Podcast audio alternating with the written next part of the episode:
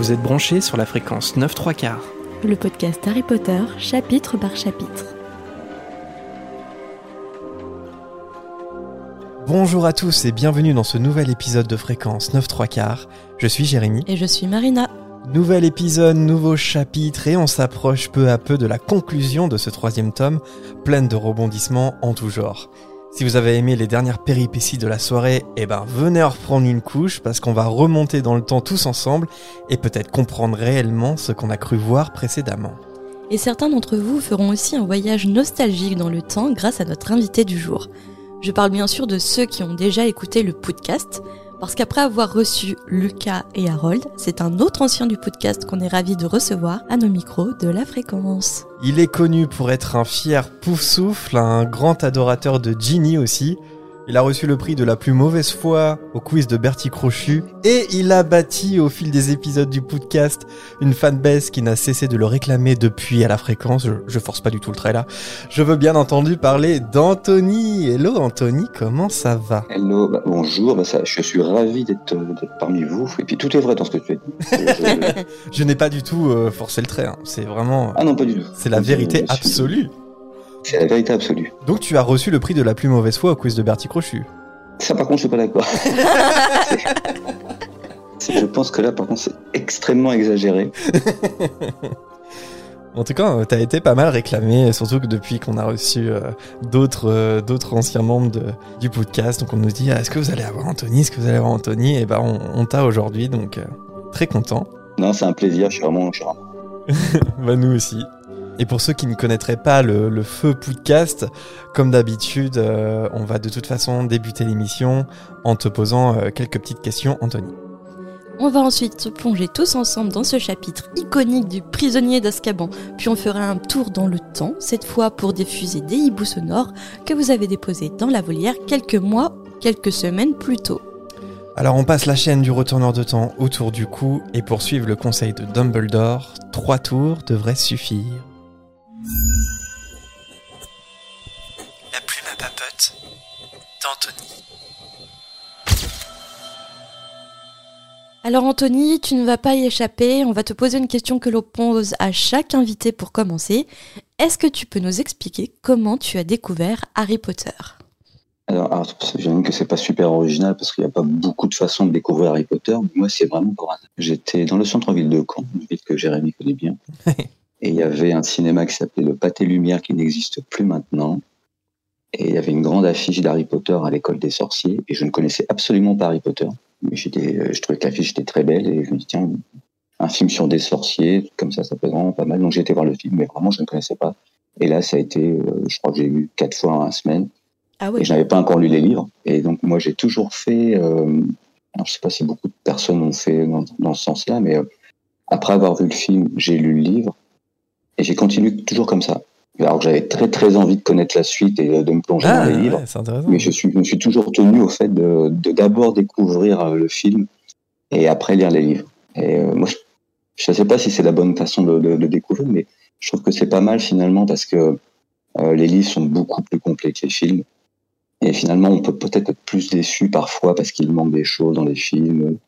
Et euh, là, c'est le contraire. Finalement, je découvrais les films et après, c'était, euh, voilà, j'avais tout le reste dans les livres.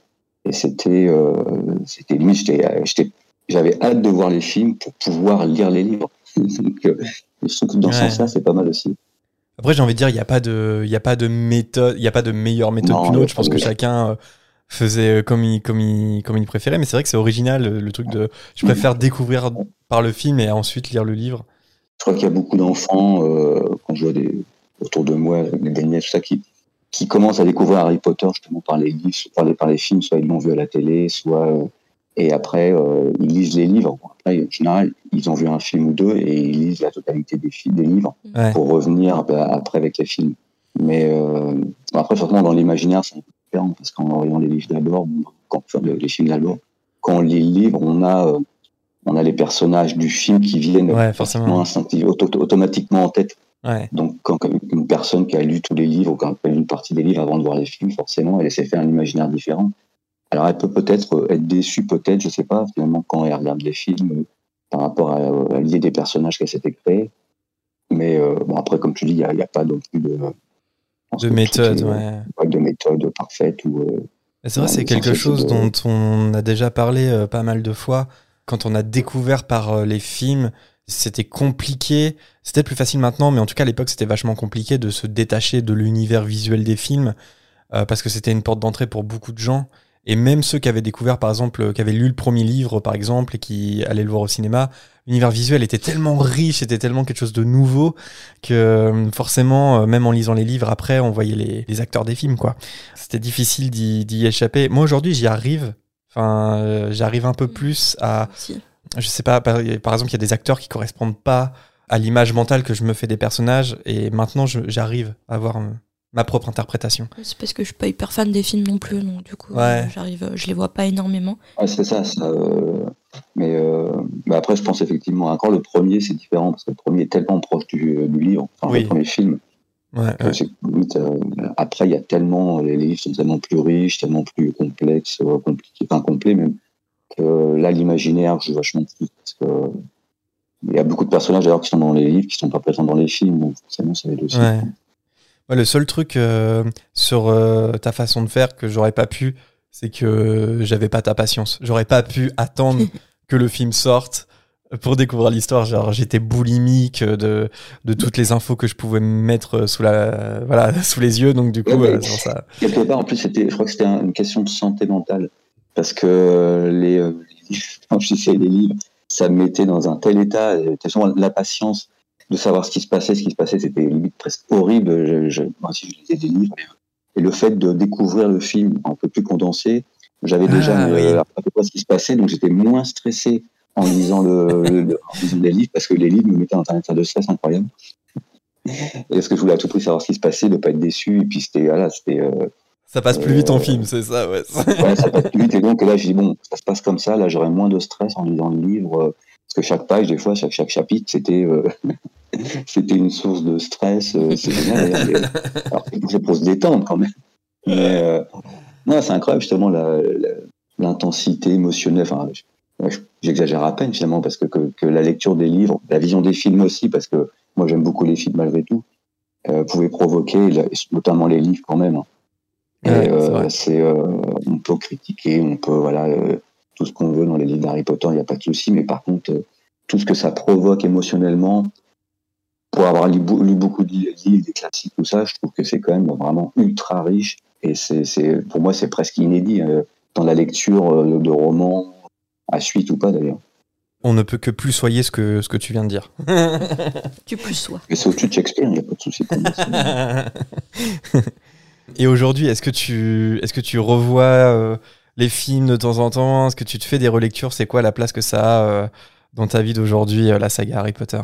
Alors, bah, si tu venais dans mon appartement, ou même dans ma chambre euh, chez ma mère, tu vas dire, j'ai des livres d'Harry Potter. En plus, j'adore collectionner tout ce est d'Harry Potter. Des, dois avoir quasiment la, la totalité des collections euh, de livres d'Harry Potter, que ce soit en anglais ou euh, les livres sur les films, les, euh, les livres sur, la philosophie d'Harry Potter, des objets, des baguettes, enfin, un vrai livre. Donc, euh, donc déjà, c'est un univers. Il suffit de rentrer chez moi pour voir qu'Harry Potter est présent. C'est en physique. de moi, j'ai les Magicobus en 3D que j'ai eu beaucoup de mal à faire.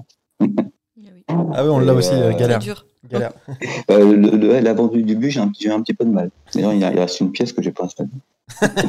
et, euh, et moi, j'aime beaucoup les films, j'aime beaucoup les livres, forcément, je les relis. euh, et, euh, surtout les, le premier, je sais, le, premier, c'est vraiment un livre que je relis. c'est un livre de chevet, c'est-à-dire je le connais Ouais. par cœur. Et, et le- pareil, le prisonnier d'Azkaban, c'est un de ceux que je préfère. J'aime beaucoup aussi les reliques de la mort. Et, et j'aime beaucoup, attention, le débat, j'aime beaucoup les animaux fantastiques. Ah. Et j'ai adoré le troisième. Oh, Oh, oh, oh, oh, oh, oh. Non mais j'ai envie de dire tant mieux. hein. Comment et pourquoi? J'en ai parlé justement hier soir avec Carole que j'ai vu une soir. Et euh, lui, pour lui, c'est un scandale. À chaque fois, il se moque de moi. Et puis, on a des débats passionnés sur justement, et puis on se moque beaucoup l'un de l'autre. Mais c'est vrai que moi, je suis prêt, je suis prêt à une mission pour défendre les animaux fantastiques et je serai là. Bah, après, je- enfin, nous, nous, on n'aime pas. Enfin, Marina encore pire que moi, mais moi, j'ai adoré. Le- pire. Enfin, je le dis, je, je me répète parce que je l'ai déjà dit souvent. J'ai adoré le premier, mais c'est vraiment, j'ai un gros problème à partir du 2 et le troisième m'a pas du tout réconcilié avec la saga. Donc il y a un peu un point de non-retour pour moi maintenant. Mais j'ai envie de dire, il y a quand même pas mal de gens qui sont hyper emballés par rapport à saga Animaux Fantastiques et malgré euh, toutes les difficultés euh, qu'il y a euh, autour de la saga au cinéma, eh ben, il y, a, des gens qui attendent dur comme fer le prochain et qui, sont voilà, qui sont emballés quoi. Et, j'ai envie de dire tant mieux parce que au moins bah voilà, il y a de l'attente, ils sont ils sont passionnés. Moi j'aurais j'aurais bien aimé en fait avoir cette passion et attendre le prochain film et attendre attendre la suite. Malheureusement c'est pas mon cas, c'est pas ton cas aussi, Marina. Non. Mais je, je pense que pour vraiment euh, apprécier classique, il faut, comme moi, avoir vécu vraiment un Poudlard. Et euh, c'est un univers qu'on maîtrise ou qu'on qu'on connaît mieux, finalement, quelque chose pour nous, forcément. Il faut il faut Non, être un sorcier. en hein. somme, il faut être un sorcier. Voilà, il faut être un sorcier. Voilà, je pense que. Je n'osais pas le dire, mais effectivement. Non, mais le troisième, en plus, j'ai vraiment beaucoup, beaucoup aimé. D'accord. Et bah on, va, écoute, on, va, on va pas en parler. On, va pas en on en parlera euh, dans un épisode spécial où on, on va s'entretuer. Non, je plaisante. Et donc justement, euh, pour un sorcier, c'est c'est quoi ton, ton livre, ton film et ton personnage préféré? Bon, alors, mon personnage préféré, on va commencer par là, bien entendu. Jérémy le connaît par c'est Ginny Weasley. C'est vraiment le personnage. Pour moi, c'est le personnage iconique de la saga. De la saga pardon. Je pense que c'est le personnage clé. Ouais, ouais, non, mais ça se défend Mais, grave. Et alors, mon film, alors, euh, c'est vrai que j'ai un- et le livre et le film, enfin, surtout, le, j'ai un, vraiment peur parce que voilà, c'est le- bah, c'est le- l'école des sorciers. Et après, petit à petit, on, ça devient de plus en plus sombre, de plus en plus grave. Celui-ci reste vraiment, euh, je dirais pas magique parce qu'ils le sont tous, c'est dans l'univers de la magie. Mais euh, c'est un livre, un film que je peux regarder, mais quand je veux quand je être tendu, quand je veux rêver, c'est vraiment. Euh, le, le livre, je l'ai lu, mais je ne sais pas combien de fois, je le relis tout le temps, euh, avec, toujours avec le même plaisir. Le film, pareil, pourtant c'est un film que j'ai vu peut-être une vingtaine de fois, on sait rien. Mais... Et dans les films, j'aime beaucoup aussi Les Reliques de la Mort, la première partie. Je le trouve vraiment mélancolique. Ouais, je suis d'accord. euh, plastiquement, il est super beau. J'ai vraiment un coup de cœur aussi pour la première partie des Reliques de la Mort. Je suis d'accord sur euh, la, la partie 1. Je trouve que c'est un, c'est un super film. Pour moi, c'est 100% clair que c'est le meilleur film de David Yates euh, dans la saga Harry Potter. Euh, Animaux Fantastiques compris. c'est oui. c'est vraiment les, la partie 1 des Reliques de la Mort. Et euh, je trouve qu'il s'est surpassé pour ce film. La partie 2, c'est un peu plus bourrin. Donc voilà, on est un peu plus dans le grand spectacle, dans le blockbuster, on va dire. Mais la partie 1, euh, même si j'étais très critique à l'époque, qui divise le, le livre en deux parties, et ben quand je suis sorti de la première partie, j'étais hyper ravi parce que je fais waouh, ça, je sais pas comment ça va terminer, mais ça commence bien en tout cas cette conclusion. Ah oui, c'est euh, vraiment, euh, je, je, le- je le- je répète, mais c'est vraiment, euh, il y a clairement quelque chose de très nostalgique, de romantique, de mélancolique. C'est euh, dans l'image, dans la photographie, dans bon, l'histoire forcément. Ouais. Mais moi, j'a- j'adore ce, ce film-là. Je le vois moins parce qu'il est vraiment, voilà, il est, il est tellement mélancolique que après il faut le cafard. mais Ouais, il faut Mais, tous le euh, cafard au bout d'un moment, hein, mais oui, oui, particulièrement à la fin. mais c'est vrai que les, les- les livres foutent moins, enfin, mettent moins le cafard, je trouve. Ouais, parce qu'il y a, y a tous les à côté, il y a toute la vie à Poudlard qui petit à petit euh, est édulcorée des, des films. Et euh, les films se concentrent vraiment sur l'essentiel, trop sur l'essentiel. C'est aussi euh, une des critiques que je peux faire sur les films. Ouais. C'est, euh, moi, Oui, j'aimerais oui, bah voir oui, des films qui durent 7 heures et on, on les voit manger, on les on les voit aux toilettes. Mais j'ai une question par rapport à Ginny. C'est vraiment premier degré le fait que ça soit ton personnage préféré et que tu penses que c'est un, un personnage euh, clé de la saga ou c'est un running gag? Non, non, c'est, vraiment mon personnage préféré. Euh, je suis, en plus, je suis un fou, enfin, fou amoureux, non, ça fait bizarre de dire ça.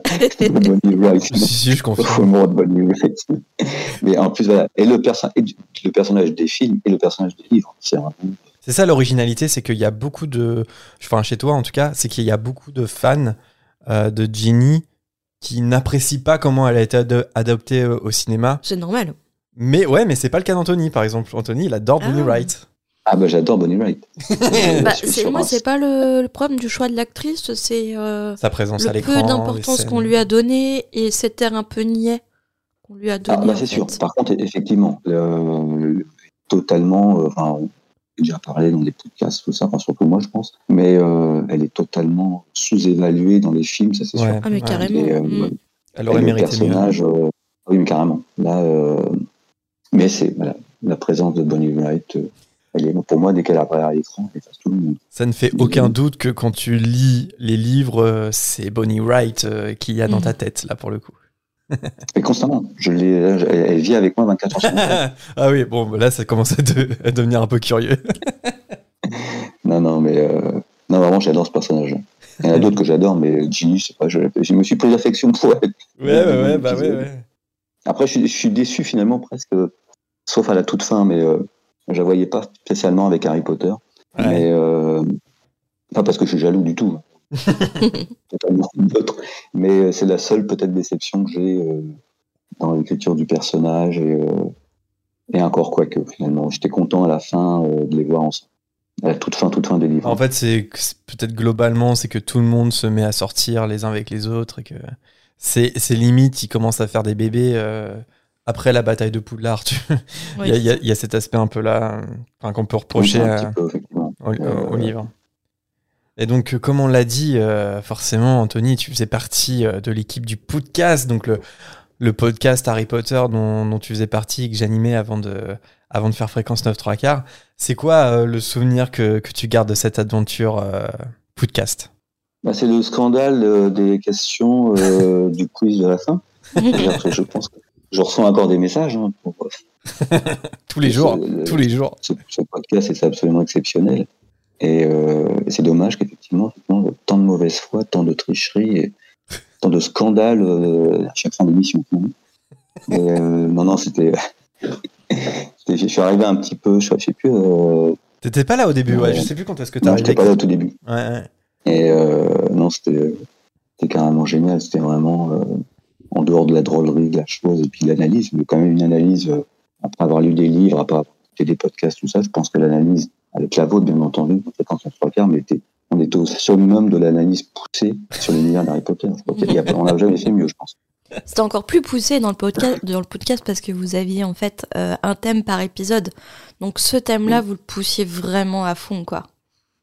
Oui, c'était des, je crois qu'on a fait des émissions des fois qui durent presque trois heures. Mm. Et euh, Bah, le, concept, euh, ouais, non, le, le concept était différent, c'est que en fait, ouais, on, on- on poussait vachement le, enfin, on poussait jusqu'au bout le thème de l'épisode. Après, à fréquence, moi, des fois, j'ai l'impression aussi que faire chapitre par chapitre, c'est aussi un moyen d'aller encore plus loin parce que forcément, bah, par exemple, si on faisait, on, on a fait des épisodes euh, sur euh, chaque livre. Alors, on s'est arrêté à, à la coupe de feu. Je crois qu'on n'avait pas pu faire la suite. Tu vois, par exemple, l'épisode de la, de le- du prisonnier d'Azkaban, je sais pas combien de temps il dure, mais même s'il dure 3-4 heures, on peut pas faire euh, Ouais. rentrer Mm. autant en détail comme on le fait chapitre par chapitre. Eh oui, c'est ça qui montre la richesse de, de ces livres-là, parce que vous étudiez, en fait, des émissions de deux heures sur chaque chapitre. Ouais. Voilà, puis vous, on, et deux heures, ça, c'est deux heures, deux heures trente, à peu près la moyenne. Et je dirais presque, c'est presque minimum, parce que les émissions pourraient continuer avec les questions des, euh, voilà, des, des Potterheads, il y a toujours plein de questions, des questions toujours pertinentes, des questions drôles. C'est d'une richesse incroyable. Et euh, des années après, on, on se pose toujours autant de questions, on est toujours encore dans, euh, dans l'imaginaire. Enfin, c'est c'est carrément. Ouais, ouais. Il y a même des. Là, il y a un podcast que, que je suis, américain, qui, qui s'appelle le Mugglecast, qui euh, l'a fait en quasiment en temps réel. Enfin, quasiment. Non, quand même pas au, au début. Mais ils, ont- ils ont fait chapitre par chapitre alors que les, tous les livres n'étaient pas encore sortis. Et là, des années plus tard, ils le refont même. Donc en Ah fait, oui? ouais, ouais. Donc euh, c'est c'est bien la preuve que même une fois que tu l'as fait, tu peux très bien le refaire parce que tu as toujours des choses à dire. Et puis aussi en fonction des sensibilités des uns et des autres. On l'a déjà dit, mais nous, on le fait, mais c'est euh, Marina et moi qui le faisons. Mais si d'autres le faisaient, ça serait un podcast différent, même si le concept est le même, ça serait un podcast complètement différent. Parce qu'en plus, eux, euh, depuis le début, s'ils ont fait quasiment en temps réel, euh, ça fait quoi? Ça fait 20 ans. Donc en 20 ans, ils ont eu euh, le temps d'évoluer, de changer d'opinion et de voir Ouais. autrement la saga aussi. Ouais.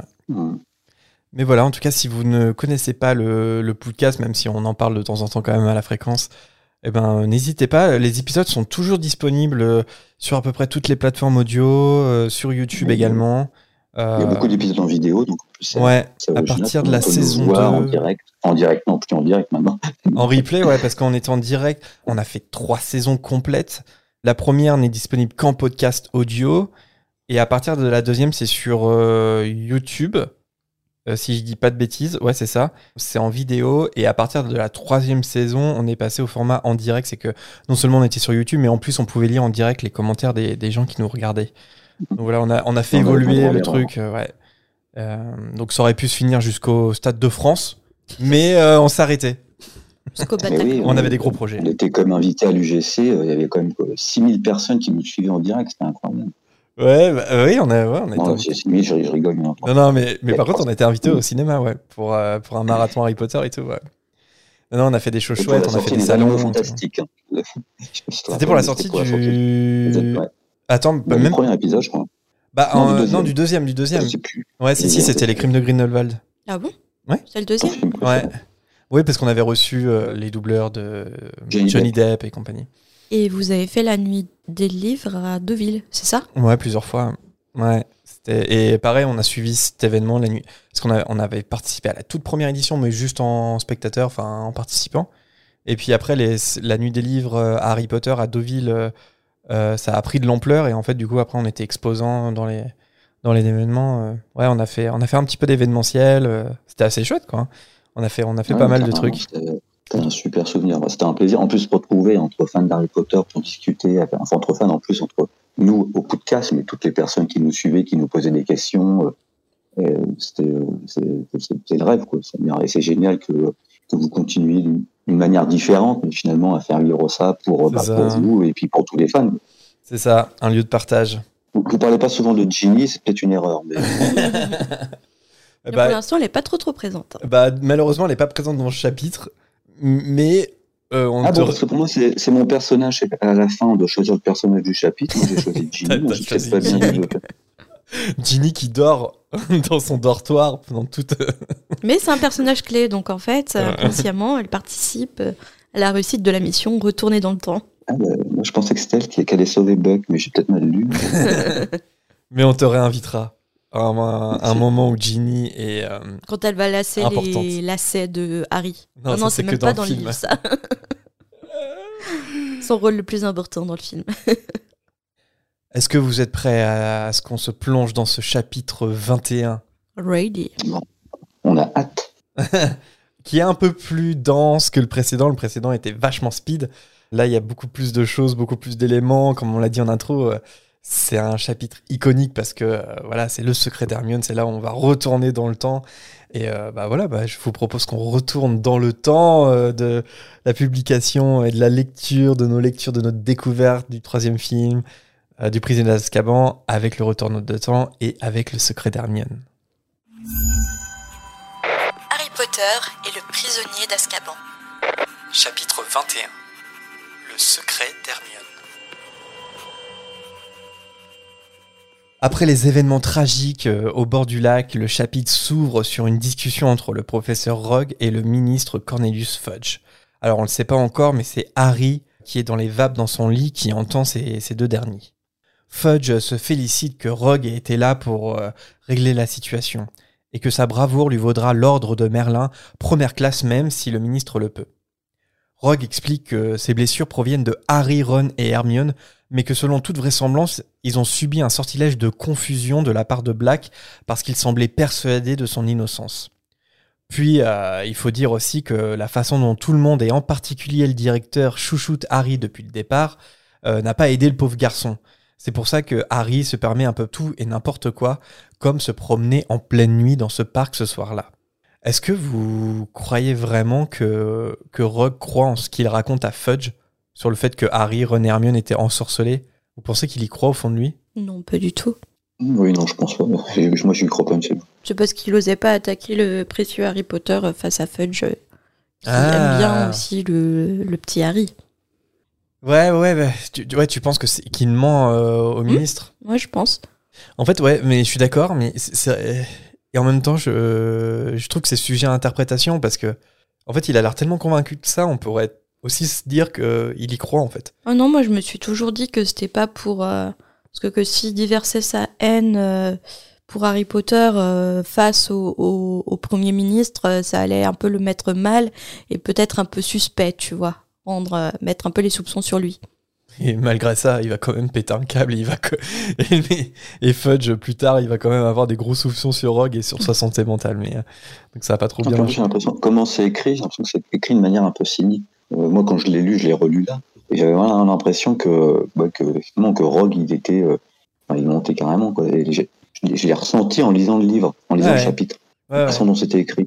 Le côté un peu cynique, hypocrite. euh, on voit bien en plus, j'imagine, la tête de Rogue, euh, avec son petit sourire narquois. Ouais. Mais non, mais Harry n'a rien fait, il était, enfin, il avait un sort. Moi, j'y crois pas du tout.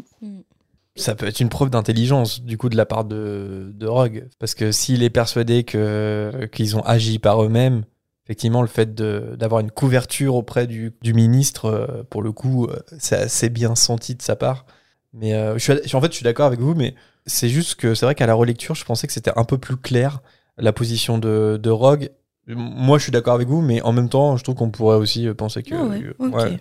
Je, je sais pas, je sais pas. Dites-nous. euh, On dites-nous en pourrait même penser finalement que, que Rogue pense vrai, enfin croit les histoires de Harry, c'est-à-dire croit que c'est que Peter Pettigrew est revenu, mais qu'il déteste tellement euh, le père Potter que voilà, il refuse de- d'aller dans ce sens-là. Mais moi, quand, en lisant le livre, en lisant le chapitre, je me suis dit, mais j'ai l'impression que même Rogue, il sait que finalement Peter Pettigrew est revenu, mais il a une telle haine Ouais. envers, euh, envers le père d'Harry Potter qu'il ne veut pas en entendre parler. Quoi. Et, Bah, je pense que. que C'est intéressant parce que peut-être qu'au fond de lui-même, inconsciemment, il sait que c'est la vérité, mais il veut pas se l'avouer. Tellement qu'il a de la haine, en fait. Oui, c'est ça. Après, on n'est pas. Euh, je dirais pas qu'il est, sûr à 100%, et puis, mais euh, je pense, pense qu'au moins il y a un doute. Ouais. Dans son esprit, euh, il y a un doute. Mais il faut pas le montrer. Alors, ce ce qui stupéfait Fudge, c'est pourquoi les détraqueurs ont fui. Rogue n'en sait rien, mais il précise qu'il a retrouvé Black, Harry et Hermione inconscients et qu'il les a ramenés aussitôt au château après avoir repris connaissance, non sans avoir ligoté Sirius Black, bien sûr. À ce moment-là, Harry tente d'ouvrir péniblement les yeux. Une fois habitué à la lumière, il voit Madame Pommefresh en train de s'occuper de Ron, toujours inconscient, et Hermione qui, elle, a les yeux ouverts tout comme lui sur son lit. Elle indique discrètement à Harry de ne pas faire de bruit et que la conversation vient de l'extérieur de l'infirmerie par la porte ouverte. Madame Pommefresh aperçoit qu'ils sont tous les deux réveillés et elle les force à manger d'énormes morceaux de chocolat. Elle précise que leur ami Ron s'en sortira. Voilà, si le chocolat pouvait tout guérir, euh, ça serait bien quand même. Je trouve que les détraqueurs, c'est pas cool, mais la façon dont- de, de se remettre d'une attaque de détraqueurs, euh, c'est pas mal. Pas- bah, j'ai l'impression que le chocolat, c'est un peu le, le remède à tous les maux euh, dans le monde des sorciers, selon Madame Pomme Fraîche, hein, j'ai l'impression. Ah bon, tu penses? Ouais, Pourquoi ça revient? Ouais, j'ai l'impression. Hmm Non Bah, J'ai rêvé. J'ai l'impression qu'elle leur donne souvent du chocolat, non Bah, en fait, elle leur donne souvent dans le prisonnier d'Azkaban parce qu'il y a les détraqueurs. Ah, je sais pas, j'ai assimilé à ça toute la saga, je sais pas. En fait, elle est complètement incompétente. Peu importe euh, le truc que t'as, elle te donne du chocolat. Elle fait Oh, ça va passer, t'inquiète. C'est une imposteur, en fait, elle est pas du tout infirmière. euh. Bah, je sais que je me rappelle dans, au début euh, du livre, il y a cette scène où elle donne du chocolat à Harry après euh, qu'il se soit évanoui euh, à bord du Poudlard Express. Mhm. Et Harry lui dit euh, Non, non, il y a le professeur Lupin qui m'en a déjà donné. Et elle a cette phrase Ah, enfin, un professeur de défense contre les forces du mal qui connaît son domaine. Enfin voilà, c'est un vrai truc. Je pense que c'est un vrai remède pour le coup. Bah, c'est un vrai remède, hein, sauf pour la gastro, mais euh, Mais pour les détraqueurs, ça fonctionne bien. En fait, je pense que les... peut-être aller un peu trop loin, mais les détraqueurs, vu que tu t'évanouis et tout, peut-être que ça te fait, ça te met en hypoglycémie et du coup le chocolat, ça te donne un coup de peps et ça fait remonter ta glycémie. Ah. Moi, j'avais, rêvé- j'avais pensé à ça. mais même Fudge, finalement, juste après, il dit, euh, il s'adresse à Madame Pomme Fraîche en lui demandant est-ce que Harry a pris son chocolat. Ouais, ouais. Donc c'est un vrai remède euh, certifié par le ministère de la magie. Ouais, ouais, ouais. Oui, oui, parce que même Fudge, j'en parle, ouais, t'as raison. Non, en fait, je sais pas, le, le chocolat, je... comme les détraqueurs, c'est euh, l'allégorie euh, de la dépression, du quand t'es pas bien, en gros. J'ai l'impression aussi que le chocolat, c'est une, une espèce de, Ah, C'est un peu un mythe, ça. de, de, ouais, de petit clin d'œil en mode quand ça va pas, tu te bouffes du chocolat ou tu te bouffes de la glace euh, dans un plaid, tu vois. Ouais, moi, c'est plutôt des oignons et des cornichons, mais bon, chacun ses et des radis. En gros, vous savez, si Marina va pas très bien, c'est qu'elle sent très mauvais de la bouche. Ça montre mon level d'état dépressif euh, du moment. Ouh, toi, ça va pas en ce Ça moment-là. pue Ouh. cornichon. Cornichon oignon, là, je reconnais. Je suis pas la collègue idéale dans un bureau. hein. Malgré les protestations de Pomme Fraîche, Harry et Hermione se lèvent de leur lit. Harry explique qu'il n'a pas le temps et qu'il doit voir immédiatement le directeur. La conversation fait venir Fudge et Rogue dans l'infirmerie. Dès qu'il le voit, Harry prévient Fudge que Sirius est innocent, que c'est une erreur et que le véritable coupable est Peter Pettigrew. Bien évidemment, Fudge croit seulement entendre un enfant à l'esprit dérangé après ce qu'il a subi, et euh, ça ne s'arrange pas non plus lorsque Hermione tente d'expliquer que Pettigrew se cachait sous l'apparence d'un rat, ce qui vient conforter Rogue dans sa théorie de sortilège de confusion, comme il le fait savoir à nouveau au ministre. Harry hausse le ton, mais Madame Pomme-Fraîche le coupe le sifflet en lui insérant un gros morceau de chocolat dans la bouche. Allez, tiens, prends Elle aussi s'énerve et elle demande à Fudge de s'en aller car ses patients ont besoin de repos. Mais à ce moment-là, une autre personne fait son entrée dans l'infirmerie, Albus Dumbledore. Le directeur de l'école insiste auprès de Madame Pomme-Fraîche qu'il doit parler brièvement à Harry et Hermione. Alors dans cette scène, il y a Dumbledore qui appelle Madame Pomme-Fraîche par son prénom, son prénom qui est Pomme Pomme, P-O-M, P-O-M. C'est pas un peu bizarre comme prénom, Pomme Pomme, non? Non, c'est pas Est-ce son que c'est son prénom ou est-ce que c'est un, un surnom affectif? Oui. Alors c'est son prénom. Ah bon? Son prénom. Oui. Oui, oui, c'est son prénom. pomme, pomme fraîche? Elle s'appelle Pomme Pomme Pomme Fraîche. Mais non. Je te, je te, je t'assure que oui. Source? Source, euh, le wiki. Et source, le livre original. Parce que, en fait, euh, en anglais, en version originale, son prénom, c'est Poppy. P-O-2-P-Y. Et Jean-François Ménard l'a traduit par Pom Pom. et je comprends pas trop cette traduction pour le coup. J'aurais gardé Poppy, Ah oui. personnellement. C'est bien que, par exemple, sur le wiki euh, Harry Potter français, euh, ce prénom, nom de famille, elle s'appelle Pom Pom, Pomme Fraîche. Plus un poppy, c'est le. Ça veut dire coquelicot en anglais Ou pavot? Euh, là, j'ai un Oui, trou. oui, je viens de vérifier. Donc en plus, euh, Il n'y a pas de lien il étymologique. n'y a pas de lien avec pompon, quoi. Pourquoi avoir traduit Poppy par Pompon? Pomme pote. Pomme, pomme, non, mais c'est génial. Pomme, pomme, pomme fraîche. Moi, je trouve que la traduction. est c'est marrant. Moi, j'ai toujours cru, du coup, que c'était son surnom. Que Mais- Dumbledore l'appelait pompon comme euh, surnom affectueux, en fait. Pompon? Ah, tu dis Pompon, toi, même pas Pom Pom. Ouais, je dis pompon. Mais ça serait un peu bizarre devant le ministre et tout. euh. bah ouais, mais c'est vrai que j'ai jamais imaginé que Madame Pomme Fraîche pouvait s'appeler pompon ou pom-pom. Je pense que ça prononce Pom Pom parce que c'est un M et comme elle s'appelle Pomme Fraîche, Pom Pom. Ouais, moi, quand je l'ai lu, euh, quand je l'ai relu, je, je pensais que c'était Pomme Pomme. Et je dit, tiens, c'est marrant. Il, il, il donnait un petit surnom rigolo. Ouais, c'est ça. Ouais, comme il aurait pu l'appeler Fraîche Fraîche par exemple. C'est- c'est- c'est- là, c'est Pom Pom. Mais non, non, c'est bien, c'est sa traduction de Poppy. Alors, la traduction d'Harry Potter est excellente, hein, mais il y a des petits trucs un peu bizarres comme ça. Et euh, d'ailleurs, j'ai été chercher, un- enfin, j'ai fait un peu la pêche aux informations. Et il y a seulement Dumbledore et McGonagall qui, à de très rares reprises, l'appellent comme ça. Il y a même des moments dans le livre en anglais où euh, elle est appelée euh, Poppy. Et euh, Jean-François Ménard n'a pas traduit par Pom Pom. Je veux dire, Poppy, c'est très peu utilisé dans le livre original, mais Pom Pom encore plus. C'est-à-dire qu'il y a dans cette scène-là, euh, je sais pas quand est-ce que dans la saga c'est réutilisé, peut-être pas, je sais pas. C'est un peu bizarre, c'est comme s'il avait pas voulu vraiment le traduire, mais il l'a traduit quand même, et la Mhm. traduction est un peu bizarre. Ouais. Rogue demande sèchement à Dumbledore si Black vient de lui raconter la même histoire à dormir debout sur Pettigrew déguisé en rat. Ce à quoi Dumbledore acquiesce. C'est ce qu'on évoquait tout à l'heure. Mais Rogue s'emporte en expliquant qu'il n'y avait pas de Pettigrew dans la cabane hurlante. Hermione tente d'expliquer que c'est parce qu'il a été attaqué avant que sa véritable identité soit révélée, mais Rogue lui hurle de se taire. Dumbledore coupe court et répète qu'il aimerait s'entretenir seul à seul avec Harry et Hermione, et tout le monde est alors remercié. Madame Pomme-Fraîche euh, s'en va en colère, Fudge part rejoindre les détraqueurs, mais Rogue lui tient encore la jambe à Dumbledore. Il lui rappelle à voix basse que Black a prouvé dès l'adolescence qu'il pouvait être un meurtrier en tentant de le tuer lui. Puis il finit par s'en aller à son tour après que Dumbledore lui ait confirmé que sa mémoire est tout à fait intacte sur le sujet. Ouais, on voit bien qu'il est, il est aveuglé, quoi, Rogue. Enfin, je pense qu'il veut même pas entendre une autre version. C'est pas tant le fait que la version euh, de Pettigrew en rat lui paraisse farfelue, c'est plus qu'il veut pas entendre une autre version que Sirius est coupable et, Oui, parce qu'il est aveuglé par la haine. Ouais, voilà. Et ça a son, sa soif de vengeance, comme d'habitude. et que Lupin l'a aidé parce que c'est un loup-garou, euh, et etc. Quoi. Lorsque Harry et Hermione se retrouvent enfin seuls avec Dumbledore dans l'infirmerie, ils se mettent à expliquer en même temps ce qu'il s'est passé, mais Dumbledore leur demande de l'écouter lui. Il leur dit que malheureusement personne ne va croire deux ados de 13 ans alors que des dizaines de témoins ont dit avoir vu Sirius tuer Pettigrew il y a une dizaine d'années. Lui-même Dumbledore avait rapporté au ministère le fait que Sirius était le gardien du secret. Et malheureusement, bah, la parole de Lupin aura très peu de poids non plus du fait qu'il est un loup-garou. Sans compter le fait que Sirius ne s'est pas vraiment comporté en innocent en se baladant à Poudlard, comme ça, un couteau à la main. bah, je trouve qu'il a pas tort sur le point Sirius, pas 100% innocent quand même, parce que, ok, il est innocent Sirius, mais il aurait pu agir autrement, en fait, quand on y réfléchit. Par exemple, il aurait pu tenter de rentrer en contact avec Lupin, ou même tenter de rentrer en contact avec Dumbledore. Il, a un peu agi impulsivement, si bien que finalement, ça lui, ça lui est pas utile. Après, c'est dans son caractère d'être impulsif, et... mais il a gardé quand même un minimum de raison malgré euh, 12 ans passés à Azkaban. Donc je pense qu'il aurait pu faire largement pire.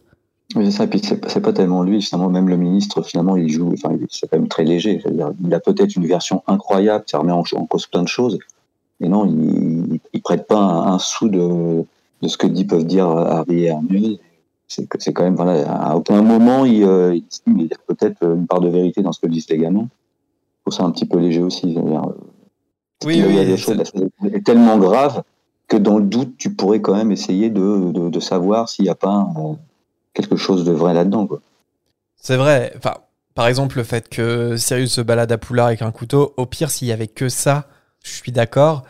Après, euh, je pense que le plus gros point noir, et c'est le premier argument que pose Dumbledore, c'est le fait que il y a des dizaines de, de témoins qui ont dit que Sirius avait tué Peter Pettigrew. Et je pense que c'est le gros truc qui fait que une autre version ne peut pas être entendue par le ministère. Publiquement, c'est pas possible. Ouais, à l'époque, il y avait beaucoup de personnes qui, enfin, qui, qui disaient qu'ils étaient sous le sortilège d'Imperium de, de Voldemort. Donc, euh, Ouais, ouais. tu étais un peu flou entre ce que disaient les gens, la vérité ou pas. Est-ce que c'était des mange-morts Est-ce que c'était euh, ils étaient manipulés Et là, par contre, là, il n'y a pas de doute. Là, c'est euh, c'est comme ça, c'est pas autrement. Ouais, c'est des gamins, ils ont, des, ils ont déliré, donc on passe à autre chose. On va tuer euh, le Sirius, et puis voilà, on n'en parle plus. donc, c'est quand même, il y, a la- il y a la vie d'un homme qui est en jeu, qui a passé peut-être 10 ans alors qu'il est innocent dans une prison. Ouais. Et non, on veut pas. euh, Et surtout, en fait, en tant que lecteur et, et même en tant que spectateur, on, on sent l'injustice à ce moment-là parce qu'on sait que c'est la vérité et on trouve ça hyper injuste que la parole d'adolescent soit pas prise en compte. Surtout quand nous-mêmes on était adolescents, je pense qu'on le vivait vraiment comme une injustice de lire ça. Et ce qui est terrible aussi, c'est le fait que- de, de savoir que même le professeur Lupin, qui est un professeur reconnu, euh, respecté et tout, enfin, si ça sait qu'il est un loup-garou, eh ben, personne va prêter, enfin, personne va cautionner ce qu'il dit. Et ça, c'est, ça, en dit long quand même sur la mentalité du, monde sorcier, quoi. C'est, il y a des bons côtés et des très mauvais côtés dans le monde des sorciers. Là, on est quand même dans ce qui se fait de plus mauvais, quoi. Mais après, pour revenir à la question, vous pensez que si Sirius, imaginons, il, écrit un hibou à Dumbledore, est-ce que vous pensez que ça aurait pu faire quelque chose? Il vient de s'évader, il envoie un hibou à Dumbledore il raconte tout. Oui, je sais pas. Et Après, effectivement, comment il agit, bah, après, il vient de passer, comme dit Marina, il a passé plusieurs années en prison, euh, dans Oui, oui. d'Azkaban. Bah, Parce que quand on en sort, on n'a peut-être pas les idées très claires. bah, il avait, il avait une qui, soif de euh, vengeance terrible. Ouais, c'est ça. Voilà, ça doit être, pour lui, ça doit être une injustice incroyable. En plus, on, on le met pas en prison pour n'importe quoi, on le met en prison, on l'accuse d'avoir tué ses meilleurs amis, presque. Donc, ça doit être une injustice incroyable et de ruminer ça avec la souffrance de la prison pendant euh, 10 ans et une envie, c'est de se venger euh, et de choper Peter Pettigrew et puis il a même pas envie finalement de, voilà, de, de, de montrer aux, aux autres qu'il est innocent, il veut simplement se venger. Dans la cabane hurlante, c'est ce qu'il Ouais. veut faire. Et Ouais, ouais. Oui, oui, c'est sûr. Mais en fait, je comprends, je comprends le comportement de Sirius. Après, je me demande, euh, dans un, un peu dans une réalité parallèle, s'il avait eu un peu plus de sang-froid, un peu plus de recul, est-ce Il n'y que... aurait pas eu de tome 3 sinon. Oui. C'est ça le problème. non, mais je- en fait, je me demande même de la possibilité de la chose. Est-ce que Lupin l'aurait cru? Est-ce que, est que Dumbledore l'aurait cru? Parce... Parce qu'en fait, si les comportements étaient raisonnés et raisonnables dans Harry Potter, il n'y aurait pas de saga. Bah oui, oui, oui, je sais bien. Mais j'aime bien me poser ce genre de questions. Dumbledore précise néanmoins qu'il croit à leur version et à celle de Sirius. Il ne peut cependant pas annuler une décision du ministère et euh, surtout il leur manque de temps. Alors c'est un peu la douche froide à ce moment-là pour Harry parce qu'il avait toujours cru que Dumbledore était une figure d'autorité euh, indiscutable. Hermione, elle, euh, elle capte le regard de Dumbledore et elle semble comprendre ce que le directeur tente de lui dire en parlant du temps qui manque. Dumbledore poursuit en leur expliquant que Sirius est enfermé au septième étage dans le bureau de Flitwick et que les choses les plus importantes sont qu'ils peuvent sauver plus d'un innocent, qu'ils ne doivent surtout pas être vus et que trois tours devraient suffire. Là encore, j'ai une question, mais Marina, tu, tu pourrais très bien me répondre exactement ce que tu viens de me répondre sur Sirius. Mais est-ce que, euh, est-ce que Dumbledore, il aurait pas pu remonter dans le temps lui-même? Est-ce que vraiment c'est obligatoire que ce soit Harry et Hermione qui y aillent? C'est obligatoire pour l'histoire, mais dans la cohérence de ce qui se passe. Ouais, c'est évident. Enfin, après, je, je, voulais- je voulais en parler après, mais j'en parlerai après. Mais non, le personnage vraiment clé de la, là, c'est Dumbledore. Là, il envoie deux gamins faire ce travail-là. Avec le retourneur de temps, non, mais lui, le plus grand sorcier de l'histoire, il n'y a pas autre chose de mieux à faire. Une, c'est, une blague.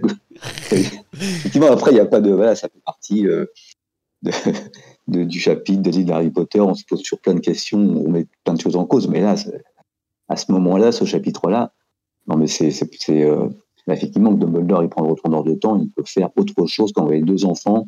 Euh, là, il peut sauver, euh, non seulement il peut sauver Sirius Black, il peut aussi, il peut innocenter Sirius Black, attraper Peter Pettigrew si lui n'est pas capable de le faire. Ouais. C'est, évident qu'il y avait mieux à faire quand même. Bon, après, c'est. Bah, après, sur Pettigrew, on pourrait, on pourrait dire que euh, Hermione répète souvent qu'il il brise une loi de la sorcellerie euh, et qu'il faut, il faut vraiment éviter de faire ce genre de choses parce que euh, les conséquences peuvent être désastreuses. Mais par contre, reste que tout ce que font Harry et Hermione euh, dans ce chapitre aurait très bien pu être fait par un sorcier plus complétant qu'eux. Et en premier lieu, Dumbledore. Enfin, il n'y en a pas 36 000 en fait à ce moment-là qui est de mèche avec eux. En fait, Dumbledore, il aurait très bien pu faire tout ce qu'ils vont faire. Donc euh, c'est pour ça que pour moi, ça sert l'histoire. Après, il y a ce truc chez Dumbledore où il faut que tu apprennes par toi-même, il faut que Harry fasse l'expérience lui-même, il faut qu'il fasse son cheminement, il faut, il faut qu'il fasse son propre voyage initiatique, il faut qu'il soit le héros de son propre voyage Ouais, initiatique. pour le coup, c'est un voyage initiatique avec plein de dangers de mort. Oui, Euh, Mais C'est là, pas un- une simple leçon de vie quand même. hein. Mais- C'est- Après, moi, je pense que dans une certaine mesure, il laisse faire Harry pour se retrouver face à face avec Quirrell à la fin du 1. Il laisse faire Harry pour euh, se retrouver dans la chambre des secrets euh, face aux souvenirs de Tom Jedusor. Et quelque part, là, il laisse faire Harry et Hermione pour euh, prendre plein de dangers et changer le temps. L'éducation qu'il souhaite donner à Harry, elle est hyper dangereuse depuis le départ pour moi. Surtout que à ce moment-là, sans, agir, il, prend le retour de, temps, il emmène le ministre de la magie et Sirius, il dit on va se cacher derrière un, arbre et on va, on va assister simplement à la scène. Voilà, on n'agit pas, on n'interagit pas, on regarde simplement, on est témoin. Et là, Sirius et le, ministère de la, le ministre de la magie voient qu'effectivement Peter Roux est vivant. Et après, on vient euh, simplement, euh, Ça, c'est vrai. ça. Ça, C'est-à-dire, c'est euh, c'est pertinent ce que tu on dis. se cache derrière un arbre et on regarde. Regardez, Pourquoi- effectivement, pour- Peter pourquoi pas le faire est vivant. Et voilà, puis on vient à notre époque. Ça, ça se fait en 10 minutes et et y a, voilà, on est, ils sont cachés comme Harry et, et Hermione sont cachés la plus, pour la plupart du temps dans le chapitre. Et donc ça, ils pouvaient le faire. Ils pouvaient le faire avec d'autres témoins, simplement pour montrer la vérité. Après, est-ce que Fudge aurait accepté que Dumbledore le, le ramène dans le temps Parce que c'est ça, s'ils le font une fois pour cette situation, ils le font pour chaque crime qui est commis pour Ouais. prouver euh, chaque, Bien sûr. chaque C'est accusation. le, c'est le fameux, euh, les fameux débats sans fin de, du retournement du temps. Mm. c'est euh, une, une richesse incroyable, mais ça, c'est aussi des milliards de questions. euh, là, J.K. Rowling, effectivement, elle a inventé un truc qui est, euh, Illimité. c'est forcément, euh, voilà, Mais on, on en a déjà parlé, je crois. Mais euh, vous connaissez l'anecdote autour des retourneurs de temps et, et, euh, leur présence dans la saga Harry Potter? Enfin, l'anecdote. Oh, c'est un mais- fait dans Harry Potter, mais qui a une explication, euh, on va dire, euh, making of, quoi. Non? Non, vas-y. Ah, En fait, elle adore. Enfin, elle a toujours dit que son, le troisième tome c'était son livre préféré, mais que euh, quand elle a écrit ce passage, bah, ce chapitre et ce passage de retour dans le temps, elle a pas pris toute la mesure de l'artefact qu'elle venait de créer. Et en fait, je pense que par exemple, ce que tu viens de dire, Anthony, elle s'est posé la question après coup. Elle fait mais attends, si j'ai inventé un retourneur de temps. En fait, euh, par exemple, bah, pour résoudre euh, des affaires euh, criminelles, on pourrait très bien les utiliser tout le temps, en fait. Ah oui. Et elle s'est rendue compte qu'elle avait créé un truc qui- qui pouvait euh, créer des paradoxes et, euh, et un objet qui est trop puissant en fait. Si bien que c'est pour cette raison que à la bataille du département des mystères dans le cinquième tome, elle a fait en sorte que tous les retourneurs de temps soient détruits. Comme ça, euh, Voilà, elle, elle, a, elle a claqué des mains comme ça et elle s'est dit comme ça on pourra plus m'embêter sur les retourneurs de temps. Ça Donc, allait pas revenir les retourneurs de temps comme Ah, ça. bah, ce qui fait que l'enfant maudit est un script absolument affreux pour cette raison là aussi, c'est que elle a dû résoudre le problème des retourneurs de temps en les détruisant dans sa saga pour les faire revenir avec un super retourneur de temps où tu parce qu'en plus là les retourneurs de temps dans Harry Potter, il faut le dire, tu peux retourner que quelques heures en arrière. Tu peux pas retourner euh, des dizaines d'années. euh. Donc même l'artefact, il était limité, mais pour autant, elle s'est rendu compte qu'il était déjà de trop, en fait. C'est pour ça qu'elle les a détruits. Mais alors, les faire revenir dans maudit, c'est pour ça que quand j'ai lu ça, j'étais tellement en colère. Désolé, hein, mais j'étais, je suis encore très en colère par rapport à ça. Il y avait vraiment autre chose à faire. Mais voilà, donc euh, voilà, c'est la petite anecdote. Euh, Il n'y a plus de retournant de temps à partir de, du Prince de sang parce que c'était un peu dangereux ce qu'elle venait de créer. Oui, après, je sais pas si vous, quand vous lisez le livre, vous voyez les films et puis euh, tous les Potter, tout ça, mais moi, quand je le vois avec des amis, et forcément ce, ce- moment-là du livre ou du film, mais ça amène, mais forcément, mais on se dit un milliard de fois, tiens, moi, j'aurais fait ça, j'aurais fait ça, moi j'aurais fait, mais ça, c'est, enfin, en tout cas, j'ai l'impression que tout le monde autour de moi se pose euh, des centaines de questions et refait, refont le, le chapitre, refont le film euh, avec un- qu'est-ce qu'on fera avec un, un retourneur de temps, mais on fait certainement tout, mais pas ce qu'ils font eux finalement. Même si ce qu'ils font eux est valable, Ouais, ouais. ça fait partie de tous les scénarios possibles quand même. Bah, c'est un classique de la science-fiction, le retour dans le temps, et c'est fascinant. Et c'est pour ça que, voilà, là, on critique, euh, on se pose des questions. Mais attention, enfin, on adore tous le prisonnier d'Azkaban, hein, on adore cette fin. Et je pense que, en fait, ça fonctionne si on se pose pas trop de questions, justement. Si on se laisse porter par l'histoire, parce que tout ce qui se passe, c'est absolument incroyable. Dans le film, ça marche du tonnerre. Mais la règle, c'est ne vous posez pas trop de questions, Mhm. parce que sinon, si on commence à s'en poser, et bah, tout de suite, on voit que euh, il peut y avoir des incohérences. Bah, Et, ça euh, marche, euh, ça marche dès qu'il y a euh, une histoire de retourner dans le temps ou aller Ouais, dans ouais. Le, le futur en fait dans Ouais. tous les films ou livres. C'est la question, ça, ça pose trop de questions, trop de parallèles, trop de monde paradoxal, paradoxaux. Je sais- Mais en tout cas, ça soulève beaucoup trop de questions pour être cohérent au final. Et puis on, on adore tellement, on adore tellement Sirius, on déteste tellement Peter Pettigrew. que Bien entendu qu'on a envie que ça se passe autrement, on a envie qu'il arrive à, à éviter chez lui euh, et, euh, et que Peter Pettigrew se retrouve sous les verrous. Enfin, c'est, euh, la, enfin, je- la, la plupart des gens, j'imagine, c'est quelque chose forcément qu'ils qu'ils ont envie de voir. Hmm. Et là, on se dit, mais il suffirait de... Finalement, on revient une heure avant et puis... euh, ou alors c'est... Voilà, mais, euh, Hmm. Bon alors évidemment, euh, Harry n'a absolument rien pigé de, ce que vient de raconter Dumbledore euh, dans cette scène, mais euh, Hermione, elle, elle s'est déjà mise en action. Elle passe autour du cou de Harry une chaîne en or qu'elle porte déjà elle-même et sur laquelle un petit sablier est accroché. Sans prendre le temps de répondre aux questions de Harry, Hermione tourne trois fois le sablier. À ce moment-là, la salle de l'infirmerie disparaît pour laisser place à un tourbillon de lumière. Tourbillon de lumière. Non, c'est pas ça la chanson. Non, c'est papillon. Puis enfin, sa vision revient et il sent un sol à ses pieds. Hermione et lui se trouvent dans le hall d'entrée de l'école qui est vide et baigné par la lumière naturelle d'une fin de journée. Hermione entraîne Harry dans un placard à balai à proximité, puis elle referme la porte sur eux. Elle explique alors à Harry qu'ils sont remontés le temps et qu'ils sont revenus trois heures en arrière. Alors, il y, a- il y a une différence assez importante dans le fonctionnement du reteneur de temps entre le livre et l'adaptation au cinéma. Est-ce que vous avez remarqué laquelle? C'est pas la manière dont il remonte le temps? Au cinéma, tu vois tout ce qui se passe derrière. euh, Alors oui, ou t'es sur une bonne En fait, là, en fait, il se trouve dans le hall d'entrée de l'école. Mhm. Sauf qu'en fait, dans le film, ils restent dans l'infirmerie, sauf qu'ils sont euh, des, des heures plus tôt, en fait. Exactement. Dans le livre, euh, le, le retournant de temps, il, il permet de voyager dans le temps, mais il permet a priori de, pas- de voyager dans l'espace aussi. Mm. Ce qui n'est pas le cas dans le, dans le film. On a souvent fait les louanges du troisième film. Je vais encore la faire parce que, désolé, mais je, je trouve ça plus logique, même si attention, on parle de science-fiction là, mais je trouve ça plus logique qu'un retournant de temps te fasse retourner dans le temps, mais que tu puisses pas non plus euh, Ouais. Mm. voyager dans l'espace en même temps. Euh, bon. Non, mais je suis d'accord. En, en lisant le chapitre, j'espère que je vais faire sourciller personne, parce que, mais je trouvais pour une fois que presque le, le- ce chapitre-là était plus riche dans le film qu'il l'est dans le livre. Et ben j'ai tendance à, penser aussi, ouais. Sur un autre détail qui, se, qui arrive plus tard, et je trouve que le film est plus malin là-dessus. Mais euh, je suis d'accord aussi. Mais Encore une fois, enfin, je pense que ça va de, de pair avec ce qu'on disait sur J.K. Rowling quand elle écrit ce chapitre. Il y avait un peu l'euphorie de- d'avoir créé ce retournement de situation et ce voyage dans le temps. Et c'est après coup, elle s'est dit, Hmm, c'est un peu, ça pose des questions. Et peut-être qu'elle l'écrirait différemment cette fois. Et peut-être même que, bah, par exemple, là, ce détail, c'est un détail, hein, mais ce détail de rester dans l'infirmerie, peut-être qu'elle le ferait.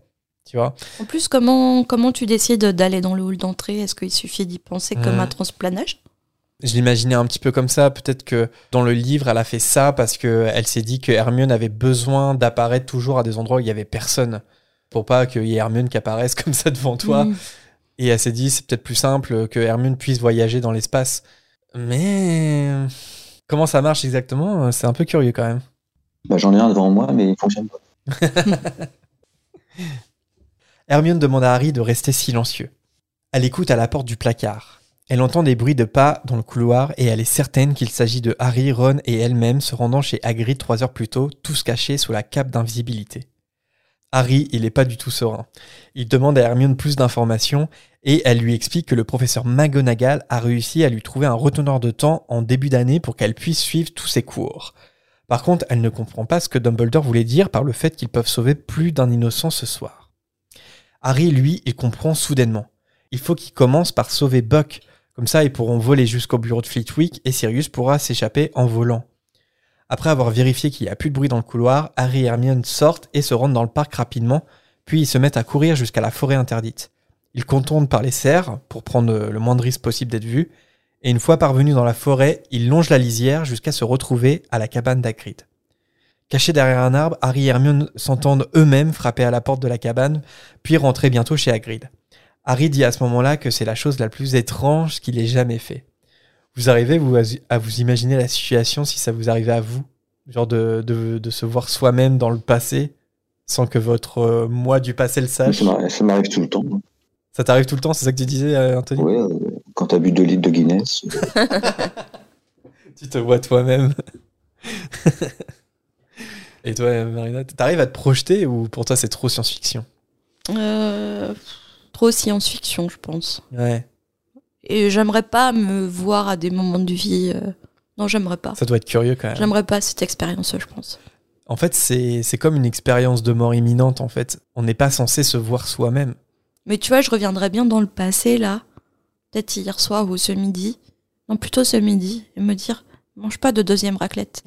Deux raclettes dans un week-end, c'est beaucoup trop. Surtout qu'après, tu dois enregistrer un épisode. deux raclettes dans un week-end. ouais. Ouais, ouais, ouais. Ah bah, Après, si ça- t'as mangé qu'une petite pomme de terre de rien du tout. Une hier soir et une ce midi. Et, et là, je suis, je dois vous avouer, les amis, que je suis en digestion raclette et c'est très dur. je n'en peux plus.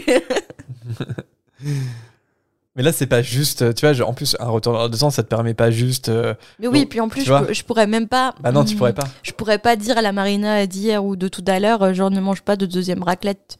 Parce que du coup, ça créerait un gros problème dans le monde, tu vois, c'est l'effet papillon. Marina ne mange pas de deuxième raclette, oh, ça crée une autre guerre dans le monde, quoi, carrément, l'effet papillon. Ouais, parce que là, en fait, je- l'étrangeté de la chose, c'est de se voir soi-même. Pour moi, c'est vraiment ça. Mm. Et moi, j'aurais peur, enfin, j'aurais l'impression d'être mort, je pense. Parce que c'est tellement pas naturel de se voir soi-même. Enfin, on se voit soi-même, on voit notre reflet dans le miroir. Mais de se voir bouger, de se voir à 360 degrés, on n'est pas censé faire. c'est pas un truc. euh, Moi, je crois que j'aurais la même Ça réaction d'Hermione dans le film. Genre, ça ressemble à ça, mes cheveux de derrière. Bah, ça, c'est un ajout que j'aime bien, par exemple. c'est pas dans le livre, ça. hein. C'est pas un détail qui est dans le livre. Harry et Hermione longent à nouveau les arbres pour s'approcher de Buck. Harry propose de le détacher dès maintenant, mais Hermione explique que les membres de la commission doivent d'abord voir l'hippogriffe en arrivant. Dans la cabane, ils entendent le pot au lait qui se casse, puis Hermione qui pousse un cri en tombant sur Croutard. Harry a alors très envie de se précipiter chez Hagrid pour attraper Pettigrew.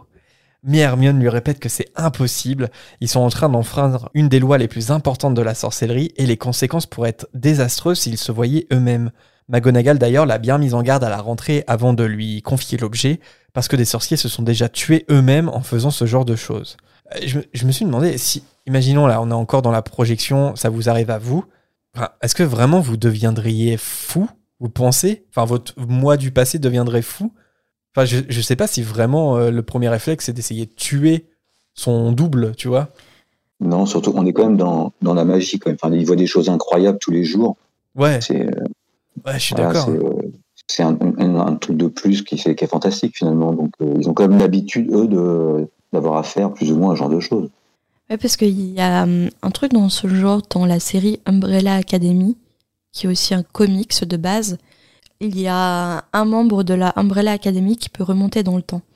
Et euh, il y a des règles dont le fait de remonter dans le temps, c'est de ne pas se croiser soi-même parce que euh, sinon tu as tant de symptômes et à partir du moment où tu as un des symptômes, ça démontre que tu vas devenir fou en fait. Parce que dans ce Hmm. monde-là, dans Umbrella Academy, si tu vois ton toi euh, du passé ou du futur, tu deviens fou en fait. Hmm.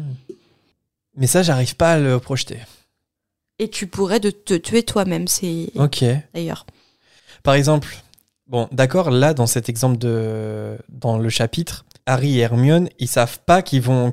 Ah, quoique Hermione, si. Par exemple, pour moi, ça marche pas sur Hermione. Parce que Hermione, elle sait qu'elle peut retourner dans le temps. Donc, si Hermione se voyait elle-même, elle saurait que c'est elle-même qui va. Ré...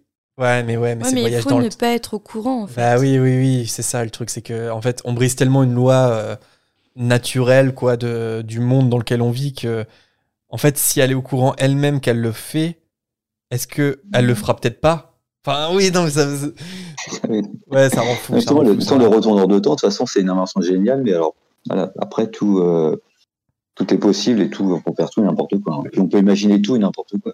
Parce que là, ils disent, il faut pas, il y, a- il y a des lois qu'il faut respecter, mais déjà, ils sont en train, ils sont en train de pas la respecter, de toute façon. Donc, euh, pourquoi, euh, voilà, ils peuvent changer, déjà, ce qu'ils font, peuvent changer en, en de manière catastrophique le futur. Donc, en quoi ils se disent, mais ça, c'est moins bien, ça, c'est, voilà, c'est-à-dire tuer ou choper petit gros, en quoi ça va plus changer le futur que finalement libérer Buck et puis libérer Sirius? On sait pas, ils savent pas ce qui peut se passer après non plus. Hmm. Non, mais c'est sûr qu'il vaut mieux éviter de se voir soi-même, mais euh, de là à devenir fou, je sais pas. je sais pas. Non, mais si Harry, si, par exemple, s'il avait, mis une moustache, peut-être qu'il euh, une fausse moustache, une, un postiche. Ouais. Résigné, Harry euh, comprend euh, les arguments d'Hermione comme je comprends euh, les vôtres. Et il annule malgré lui l'idée d'aller chercher Pettigrew. Hermione donne un coup de coude à Harry et lui montre le château du doigt. C'est à ce moment que Dumbledore, Fudge, le vieillard de la commission, j'adore le fait qu'il n'ait pas de nom, et Ouais. McNair sortent du château pour rejoindre la cabane d'Hagrid. Hermione se souvient alors que c'est là que les trois amis du passé vont sortir de la cabane du garde-chasse. En effet, Harry et Hermione se voient sortir. Alors que les deux amis s'éloignent vers la forêt, Harry voit alors le double d'Hermione jeter la câble d'invisibilité sur lui. Harry et Hermione, du présent, qui restent derrière l'arbre, peuvent entendre alors la conversation qu'ils ont loupée la première fois parce que la porte est restée entr'ouverte. La voix du bourreau retentit pour demander où se trouve Buck, et McNair passe son visage vers la fenêtre pour regarder si Buck est bien à l'endroit indiqué par Hagrid. Fudge indique qu'il doit procéder à la lecture de la déclaration officielle de l'exécution, déclaration qui doit être signée par Hagrid et McNair. Le Premier ministre commence à lire l'acte de condamnation de l'hippogriffe, attirant alors l'attention du bourreau. Harry profite de ce moment pour se précipiter dans le potager pour libérer Buck. L'hippogriffe accepte tout de suite euh, la soumission de, Harry. Une fois la corde détachée de la clôture, Harry a du mal à faire avancer Buck. Malheureusement, Fudge a terminé de lire son acte de condamnation et le vieux monsieur de la commission invite les parties, sauf Hagrid pour préserver euh, sa sensibilité, c'est beaucoup trop gentil, à procéder à l'acte. Enfin, Buck cède à Harry et décide d'avancer. Mais rien n'est gagné puisqu'il reste trois longs mètres à parcourir et pendant lesquels Harry et Buck sont visibles depuis l'arrière de la cabane. Heureusement, Dumbledore interpelle McNair qui a oublié de contresigner la déclaration. Ce gain de temps permet à Harry et Buck d'atteindre le couvert des arbres. Ils sont enfin à l'abri des regards. La porte arrière de la cabane d'Hagrid s'ouvre. C'est à ce moment-là que tout le monde découvre l'absence de Buck, ce qui rend McNair furieux, parce que pourtant il l'avait aperçu dans le potager quelques minutes plus tôt. Et Dumbledore, lui, paraît amusé par la situation. Et du coup, je me demande, est-ce que Dumbledore du passé peut être déjà au courant de son futur move, alors que rien ne s'est encore passé? Parce que c'est bizarre qu'il paraît amusé parce que si il peut simplement paraître amusé parce qu'il Bah, part du principe qu'on a volé Buck dans un heureux hasard. Mais moi, j'ai tout de suite assimilé à il savait déjà ce qui allait se passer dans le futur. Comment, ça, je ne sais pas. Pour moi, c'est pas possible. Ouais, mais regarde, dans le film, alors, dans le film, c'est presque plus évident. C'est-à-dire l'attitude de Dumbledore quand il sort et puis, euh, et puis qui détourne l'attention du ministère de la magie, du ministre de la magie euh, pour montrer, je sais plus quoi, sur euh, le château de Poudlard ou je sais plus. euh, Oui, oui, oui, c'est abusé. Oui, oui, Il y a parti pris dans le film, ouais. Là, c'est, euh, enfin, moi, j'ai l'impression que Dumbledore, il est au courant de tout ce qui se passe. hein. Ouais, Du coup, comment il peut être au courant ouais, c'est alors ça, que Sirius que- n'a pas. C'est pour ça qu'il semble être au courant, mais en même temps, Sirius n'a pas été encore capturé. Moi, je pense que c'est hum, comment dire une ambiguïté que J.K. Rowling aime laisser euh, dans le chapitre pour que justement on puisse avoir ce genre de discussion.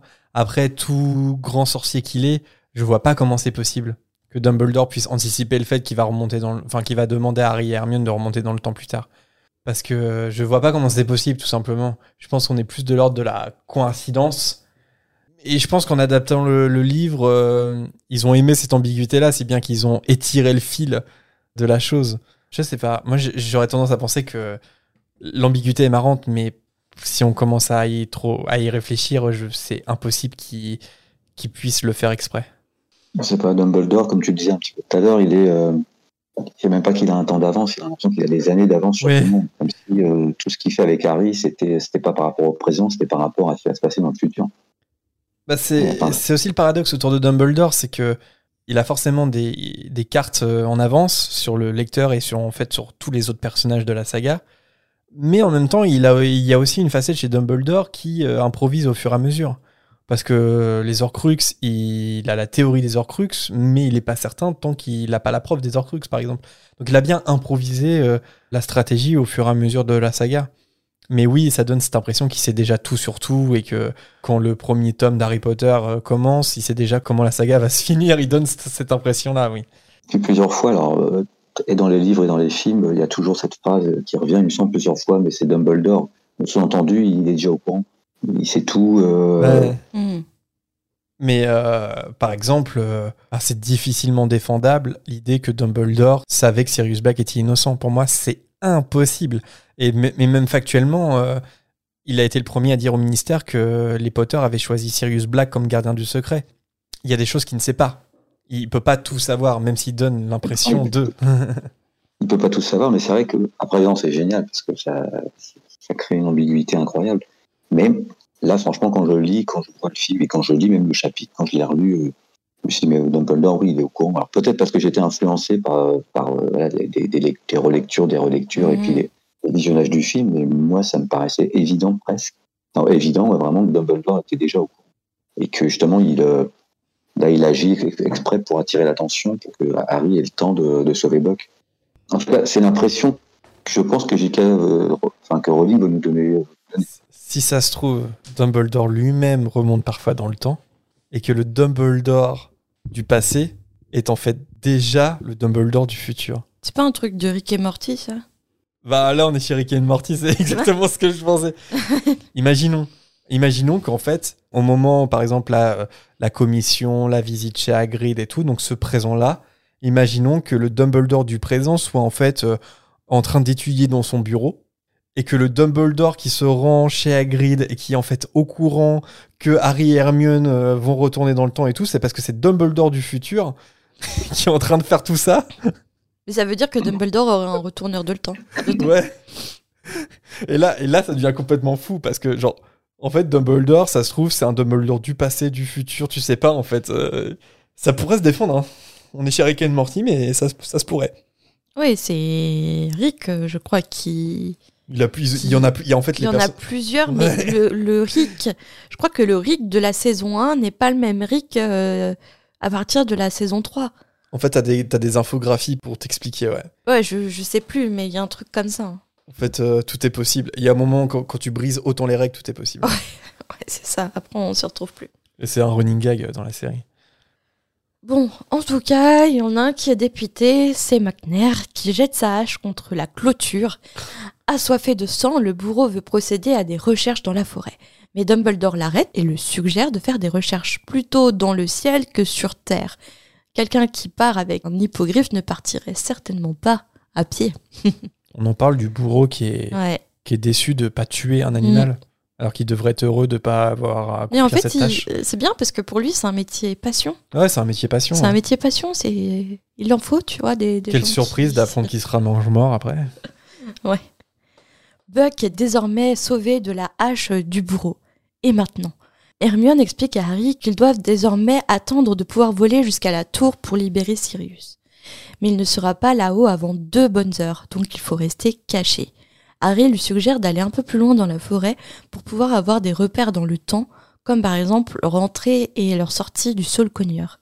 Ils se voient tous les deux courir après Ron, quand Sirius arrive sous sa forme animale et tire Ron entre les racines du sol cogneur qui est immobilisé quelques secondes plus tard par la petite patoune magique de Paton rond.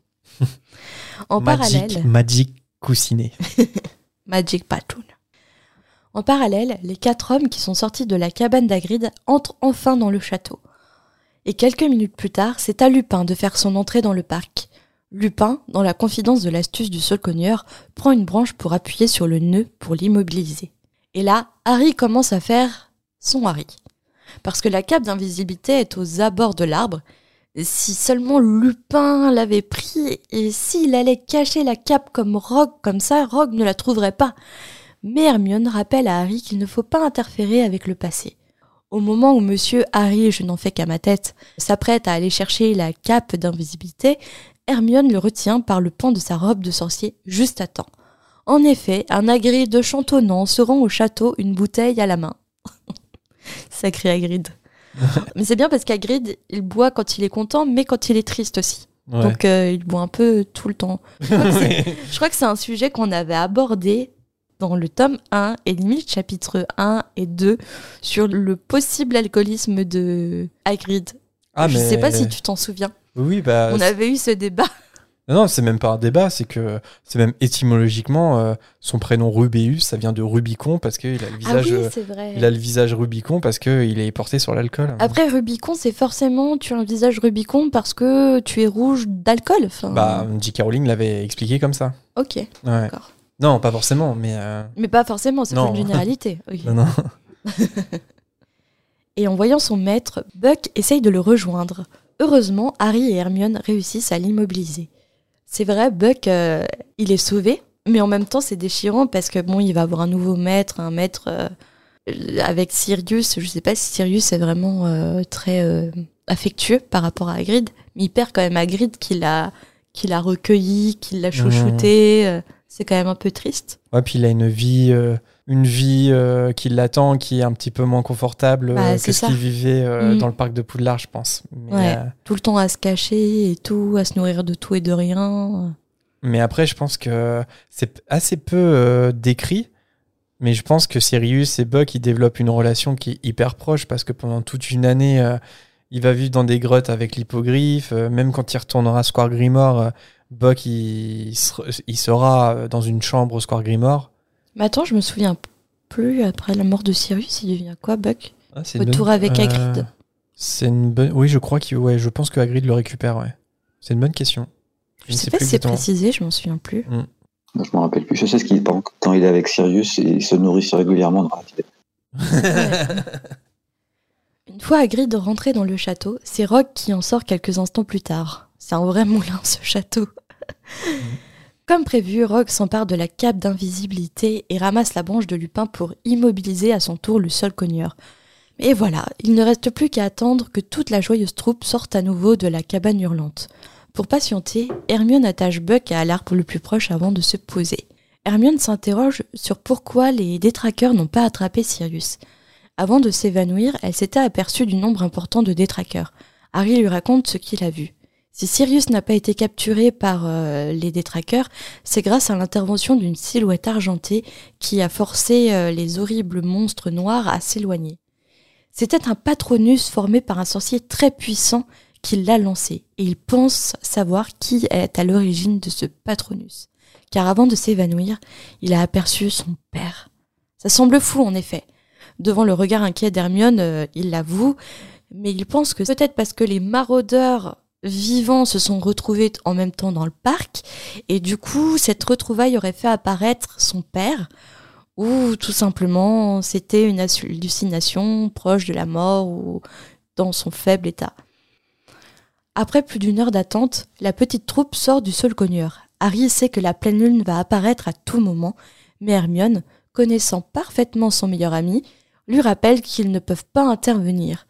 Harry ne souhaite pas laisser encore une fois Petit Gros s'échapper, mais Hermione lui rappelle que s'ils sont revenus dans le passé, c'est pour Sirius.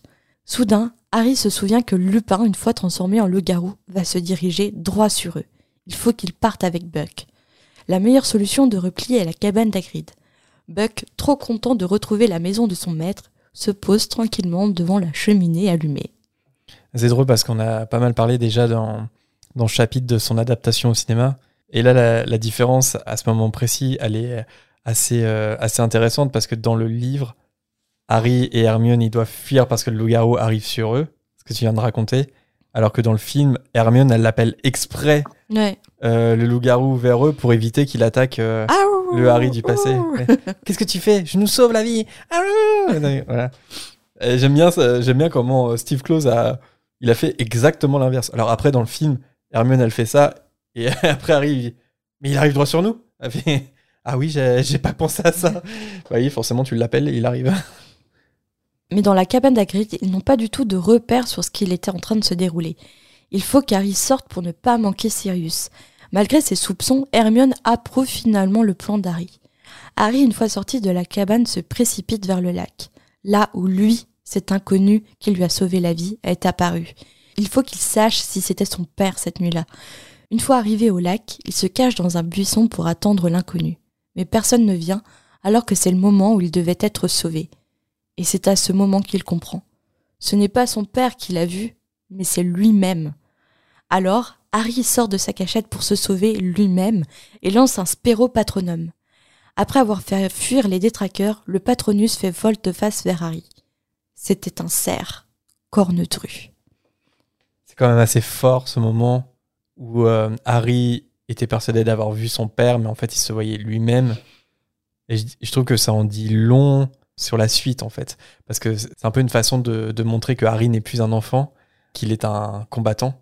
Et que s'il a cru voir son père, c'est que quelque part, il a cru voir un adulte aussi.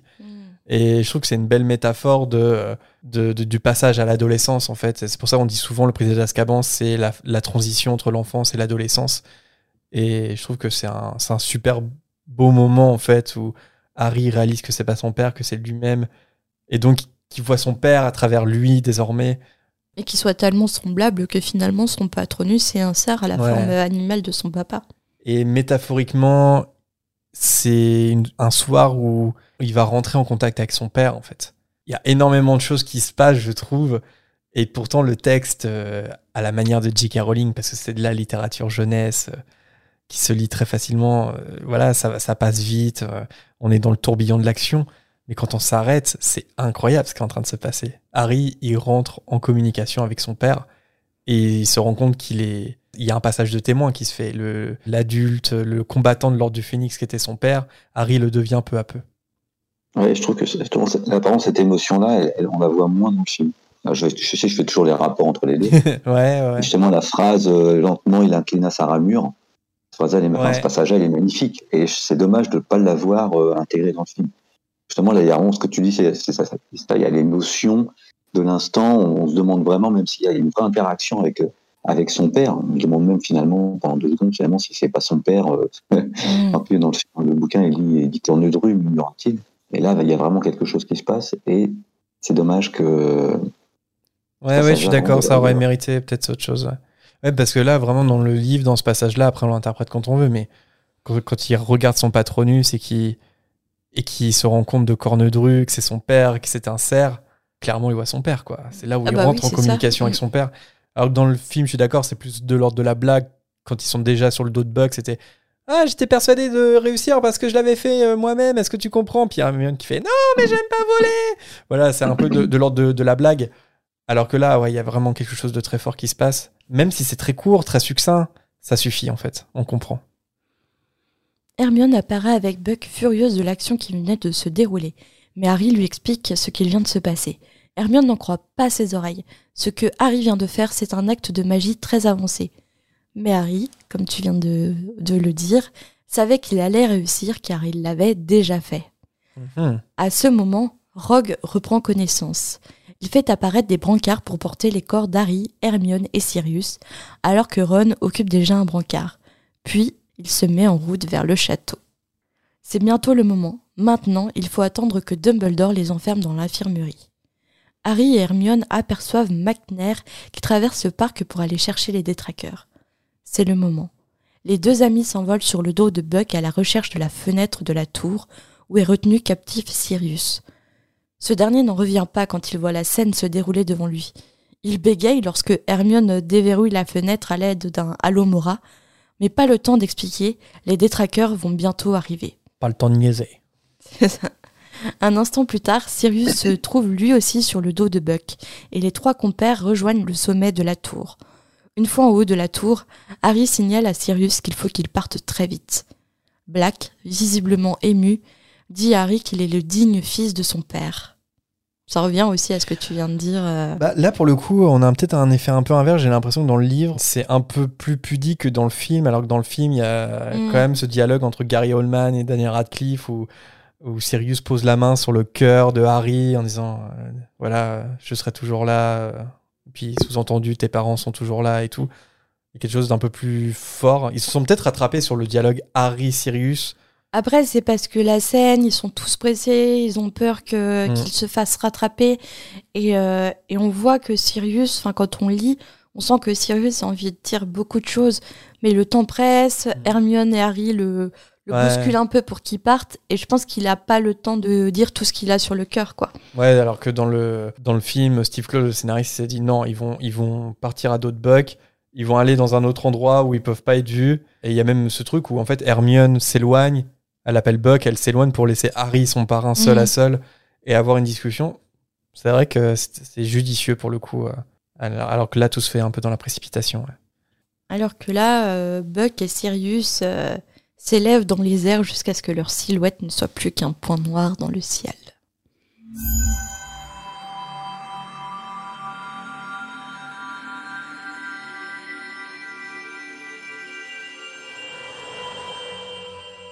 Et voilà pour ce chapitre et ce retour dans le temps. On retourne dans le présent. Tâche de rewind. Merci Marina pour ce, ce racontage. Merci Jérémy. Merci Anthony pour euh, ces remarques euh, toujours aussi pertinentes hein, depuis le temps du podcast. exceptionnel. Moi, j'ai fait des remarques absolument uniques dans l'histoire de Fréquence C'est vrai, là, on est du, c'est du très haut niveau. C'est ce qu'on peut proposer le, de mieux à la fréquence, grâce à toi. C'est du Jean-Paul, Jean Sartre. Il est temps de renommer euh, ce chapitre, de donner un petit nom au chapitre. Je sais pas, c'est, Anthony, est-ce que tu y as pensé ou pas? Oui. Ah, bon élève, bon élève. Je vais, faire un truc drôle, un truc caustique. Et, et non, finalement, c'est, tellement. Voilà, c'est, une, une, simplicité absolue, mais ça paraît d'une évidence. Moi, c'est tout simple. C'est le retourneur de temps. Parce que c'est vraiment le. J'attendais la chute. non, parce que voilà, j'avais dit, allez, je vais, faire un truc drôle, je vais faire un truc. Mais non, mais le retourneur de temps amène tellement, c'est un des points clés, peut-être le plus critique et aussi le plus euh, génial finalement, parce que quand ça permet d'apporter tellement de conversations. Et euh, non, moi, je l'ai appelé le retourneur de temps. Mais en vrai, c'est un chapitre qui aurait pu s'appeler comme ça. Elle aurait pu appeler le retourneur de temps. Oui, parce que c'est euh, le, comme Ginny, c'est le personnage clé d'Harry Potter. Là, le retournant de temps, c'est l'objet clé, un des objectifs de la saga d'Harry Potter.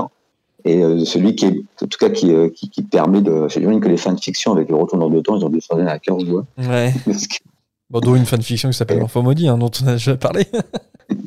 je ne l'ai jamais lu, parce que je sais pas si tu te rappelles, mais quand j'avais justement mon podcast, on, euh, je sais pas si c'était pendant le podcast ou avant ou après qu'on en parlait entre nous, et je ne l'avais pas encore lu et oui, totalement déconseillé de le lire. Donc je Il vaut mieux voir la pièce. La pièce est, euh, on, ne l'a jamais vue. Il paraît que c'est un spectacle incroyable. J'attends, euh, j'espère effectivement, c'est ce que j'ai dit hier à Harold. J'espère voir la pièce. Et en attendant, je ne l'ai pas encore lu le livre. J'ai très envie de voir la pièce. Hein. Attention, hein, j'ai très envie de voir la pièce aussi. Parce qu'il paraît que le spectacle sur scène, la mise en scène, les acteurs, c'est à voir. Reste que le script, non, le script, le script, pas du tout. Et toi, Marina, si tu devais renommer le, chapitre? Bah, J'ai choisi un renommage de chapitre, mais ça ça va pas. Pourquoi? C'est bah tu vas comprendre. Harry Potter et le prisonnier d'Azkaban, chapitre 21. Un retour vers le futur complicado. Ça va pas le titre Retour vers le futur, la référence Bah. euh, Parce qu'ils vont dans le passé aussi, mais. Ah, mais tu sais, dans, dans Retour vers le futur, ils vont dans le passé en fait. Mais ils vont pas dans le futur Oui. dans le 2 Bah, en fait, c'est le Oui. paradoxe du titre, c'est un retour vers le futur, c'est vrai. Attends, ils voyagent dans le futur Bah, je sais plus. Dans le 2, dans le 2, ils Dans le pas 2, oui. Dans le... Attends, dans le 2, ils font les deux. Dans le 2, ils font les deux. Ouais, Mais ils commencent par le futur. ouais. Ils commencent par le futur. Dans le et- 1, c'est quand il va dans le passé, il embrasse sa mère. Non, c'est pas ça. Dans le 1, ils vont dans le passé. Et dans Ah, le non, 2, passé. ils vont dans le passé, si bien qu'en fait, ils vont dans le passé de ce que t'as vu dans le premier film. Ça, il était génial. Mais ils vont dans du le coup, futur finalement, c'est pas si nul, mon. Bah non, c'est pas si nul, mais moi aussi, j'ai fait une référence de toute façon Ah. Retour vers le futur. Vas-y, toi. Harry Potter et le prisonnier d'Azkaban, chapitre 21. Doc et Marty permettent à Sirius de s'enfuir en DeLorean. Ah. Moi, j'avais hésité avec le nom de Zeus. J'imagine bien Sirius, euh, tu remplaces Buck par la voiture DeLorean. Avec la musique de, de Retour vers le futur. Nom de Zeus. Nom de Zeus. Titre de rubrique euh, de Parlons Pélache. Le nom de Zeus. Ouais, c'est ça. Je n'aurais pu le renommer aussi Harry Potter, euh, le prisonnier d'Azkaban, chapitre 21. Mais c'est Walden McNair. Parce que le personnage euh, pratiquement iconique de la série. Et, et ben justement, c'est la question que j'allais poser. Est-ce qu'il y a un personnage qui, qui vous marque particulièrement dans le chapitre? Soit ça serait McNair? Non, ça serait Ginny, moi. Ah oui, c'est vrai, c'est vrai. Non, c'est Dumbledore. Alors, euh, je, je suis pas dans l'originalité, mais parce que voilà, on en a parlé tout à l'heure. C'est euh, pour moi, il y a mieux à faire et Dumbledore a mieux à faire qu'envoyer deux gamins avec un retournant de temps. À chaque fois, ils disent il faut faire attendre. Ah non, c'est, c'est, c'est, euh, si lui, lui s'il, a, s'il a pas mieux à faire avec le retournant de temps qu'envoyer deux. Alors après, effectivement, si on, on, on part du principe qu'il a toujours un, tour- un temps, un coup d'avance, il y a peut-être vraiment un super coup d'avance. Ouais, là. Il a pas Bah, comme simplement je deux, trois heures, si c'est euh, le Dumbledore numéro 3 du futur. Voilà, Numéro peut-être 4, retour vers numéro le futur, 5. Là, effectivement, lui, euh, le retour vers le futur, peut-être qu'il est tout le temps dans le retour vers le futur et que lui, il sait que c'est ce qu'il faut faire. Mais après, bon, on sait comment ça se passe. C'est-à-dire Peter Pettigrew, voilà, il aide euh, Voldemort à revenir à la vie, c'est catastrophique, il y a plein de morts. Donc, je pense que même s'il y avait l'habitude de faire des retours euh, dans le passé, dans le futur, là, il y a quand même mieux à faire. Il y a un, c'est un moment clé quand même. Peter Pettigrew s'échappe. Tu peux sauver Sirius, tu peux éviter plein de choses en, euh, finalement en arrêtant Peter Pettigrew. On, parlait des, au tout début de l'émission avec Ginny euh, sur les théories farfelues qu'il y a eu sur Harry Potter. Et une théorie farfelue dont on a déjà parlé, c'est le fait que Dumbledore était en fait Ron. Ah oui, euh, C'est c'est une théorie qui revient des fois parce que tu sais pas pourquoi sur les internets. euh, ouais, ouais. Le truc revient et les gens se, se commencent à s'exciter autour ça de revient ça. sur Combini ou Oui. Melty ou des trucs comme Mais ça. en vrai, si Dumbledore et Ron qui a utilisé un retourneur de temps, bah du coup effectivement ça se tient qu'il sait pertinemment que Harry et Hermione vont retourner dans le passé. Après, je, bon, je reste persuadé que si Ginny, elle, avait été à la place d'Hermione et Harry avec le retourneur de temps, ça ne serait pas passé comme ça. Mais je pense surtout que si Ginny avait un retourneur de temps, elle n'irait pas dans le passé, mais elle irait dans le futur pour te retrouver, Anthony. Ah bah ça serait... euh, bah, tiens, j'ai. J'ai une idée de je t'en remercie beaucoup, Jérémy. Je sais pas si j'ai envie de la lire. hein. C'est peut-être trop intime. Aujourd'hui, ça va. Bonnie Wright, elle est bien majeure. Elle est... Ouais, ouais. Ah oui, oui. Et elle, est- elle est mariée. Elle s'est mariée cet été, c'est une tristesse absolue. Non, je ne sais pas. Je lui souhaite plein de bonheur. Mais elle est mariée avec un surfeur. Un surfeur moldu. Ah là là, quel gâchis. Quelle déception. Et toi, Marina, si tu devais. Je sais pas s'il y a un personnage qui a retenu ton attention. Pas très original, mais Hermione. Parce Ouais. que Hermione, elle prend le lead, en fait, euh, de ce retour euh, dans le passé. Et sans Hermione, je pense qu'Harry aurait été complètement perdu. Oui, oui. Après, vrai. Hermione, elle a l'habitude des- de retourner dans le passé, quand même. Bon, pour ses cours, bien entendu. Mais du coup, elle a mieux organisé ses idées et euh, a improvisé un plan. euh, parce qu'elle est très organisée, Hermione, elle est très intelligente. Et pour le coup, elle a bien sauvé euh, Sirius et, et le petit Buck. Hmm. Et toi? Bah moi j'arrive pas à dissocier Harry de Hermione pour le coup parce que oui Hermione, enfin ils sont excellents tous les deux vu ce que Dumbledore leur demande de faire. Oui. C'est incroyable comment ils s'en sortent euh, parfaitement. Après c'est la magie de, de la fiction, hein, mais mais oui Hermione euh, elle dirige tout, elle fait en sorte que la mission se passe sans problème, elle explique à Harry euh, avec pédagogie qu'il faut vraiment pas euh, faire n'importe quoi en retournant dans le passé. En fait, Harry, le problème, il a failli faire capoter le plan euh, à cause de son manque de sang-froid quand il a voulu, euh, il a voulu faire quoi? Aller cacher la cape d'invisibilité, ouais. elle l'a retenu. Heureusement qu'elle était là, Hermione, mais en même temps, heureusement qu'Hermione a appris à lâcher prise sur Harry quand il a voulu euh, aller euh, Non. voir qui était le fameux inconnu, parce que si elle ne l'avait pas laissé aller, euh, en fait, il serait mort. Ça aurait été la pire des conséquences. Bah oui. Et puis en plus, Harry, malgré tout, euh, il, il- là, il est carrément dans l'émotion, justement. On parlait de ça aussi, Black, quand il s'échappe d'Azkaban. Là, dans sa tête, ça va être totalement incroyable. C'est-à-dire, là, il qu'il a un parrain, il apprend que Peter Wu a tué ses parents. Et là, il revient en arrière pour pouvoir se maîtriser, même si euh, c'est grâce, à- c'est Hermione qui l'aide à se maîtriser, mais ça va être un, quelque chose de, mental pour lui qui doit être euh, ter- terrible, quoi, parce que là, il sait qu'en face de lui, il a Peter Pettigrew qui a tué son père et sa mère enfin qui a, pas tué son père et sa mère, mais qui a aidé à tuer son père et sa mère, et il peut rien faire parce que voilà, euh, Hermione l'en empêche et malgré tout, bah, il suit euh, con- ce, que, ce que propose Hermione de Dumbledore. Ce qui est intéressant dans comment J.K. Rowling euh, écrit et développe euh, chaque dénouement des histoires, c'est que euh, Harry, au climax de chaque tome, embrasse sa position de héros de l'histoire à chaque fois. Il y a toujours un prétexte dans l'histoire pour que Harry se retrouve face à son destin seul. Donc là, dans ce qu'on vient de raconter, c'est Harry qui va convaincre Hermione de sortir de la cabane de Hagrid pour être témoin de ce qui se passe face aux détraqueurs et pour éventuellement voir son père avant qu'il réalise qu'en fait c'est lui qui s'est sauvé euh, lui-même. Et pour moi, ça fait écho directement, par exemple, euh, bah, au mur qui s'effondre dans la chambre des secrets, et finalement Ron peut pas le, le suivre, et c'est Harry seul qui doit aller confronter euh, Tom Jedusor, comme le fait que Ron, euh, Ron s'effondre euh, à l'échiquier dans l'école des sorciers, et Hermione, elle peut pas, il y a qu'une potion, mais Hermione, elle peut pas accompagner Harry pour aller dans la dernière salle et affronter Quirrell. Voilà, il y a- il y, a toujours le petit quelque chose dans l'histoire qui fait que Harry se retrouve seul à un moment, prendre la décision de héros, embrasser sa position de héros. Et je trouve qu'elle le fait merveilleusement bien parce que ça, c'est jamais exactement la même chose et ça fonctionne à chaque fois. Il est temps de passer à vos messages, à vos arguments, à vos questions, à vos interrogations, à vous qui nous avez contactés à travers la volière.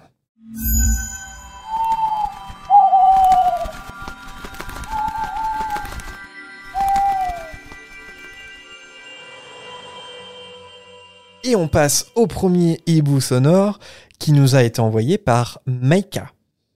Bonjour à fréquence, Euh, c'était juste pour rebondir sur euh, euh, quelque chose qui a été dit dans une volière par Jérémy, qui dit qu'il a du mal à croire au fait que Dumbledore n'a jamais trouvé la chambre des secrets. Alors après c'est purement ma théorie, elle vaut ce qu'elle vaut, mais je pense que non, c'est totalement crédible dans le sens où pour trouver la chambre des secrets, il faut parler fourche-langue. Et si je me trompe pas, à part euh, Tom Jedusor et Harry Potter, personne ne parle fourche-langue dans dans les- le château de Poudlard. Et donc, euh, pas de fourche-langue, pas de chambre des secrets. Après, c'est uniquement euh, ma théorie, donc euh, voilà. Bon, bah, j'espère passer dans la volière et en tout cas, je vous souhaite une belle émission et euh, merci pour tout ce que vous nous apportez. Merci Maika, bah tu vois, tu passes dans la volière, donc euh, tout va bien. Euh, merci pour ton message. Alors est-ce que si Dumbledore n'a pas trouvé la chambre des secrets, c'est parce qu'il sait pas parler le fourche-langue? C'est intéressant, mais j'aurais tendance à dire que euh, c'est une explication qui peut être assez facilement contredite quand même, parce qu'on verra dans les reliques de la mort que Ron il parvient à reproduire le fourche-langue phonétiquement, et il parvient à rentrer dans la chambre des secrets comme ça. Et en plus, contrairement à Ron, Dumbledore, lui, il comprend le fourche-langue. Donc, voilà, pour moi, il y a une limite quand même à cette explication.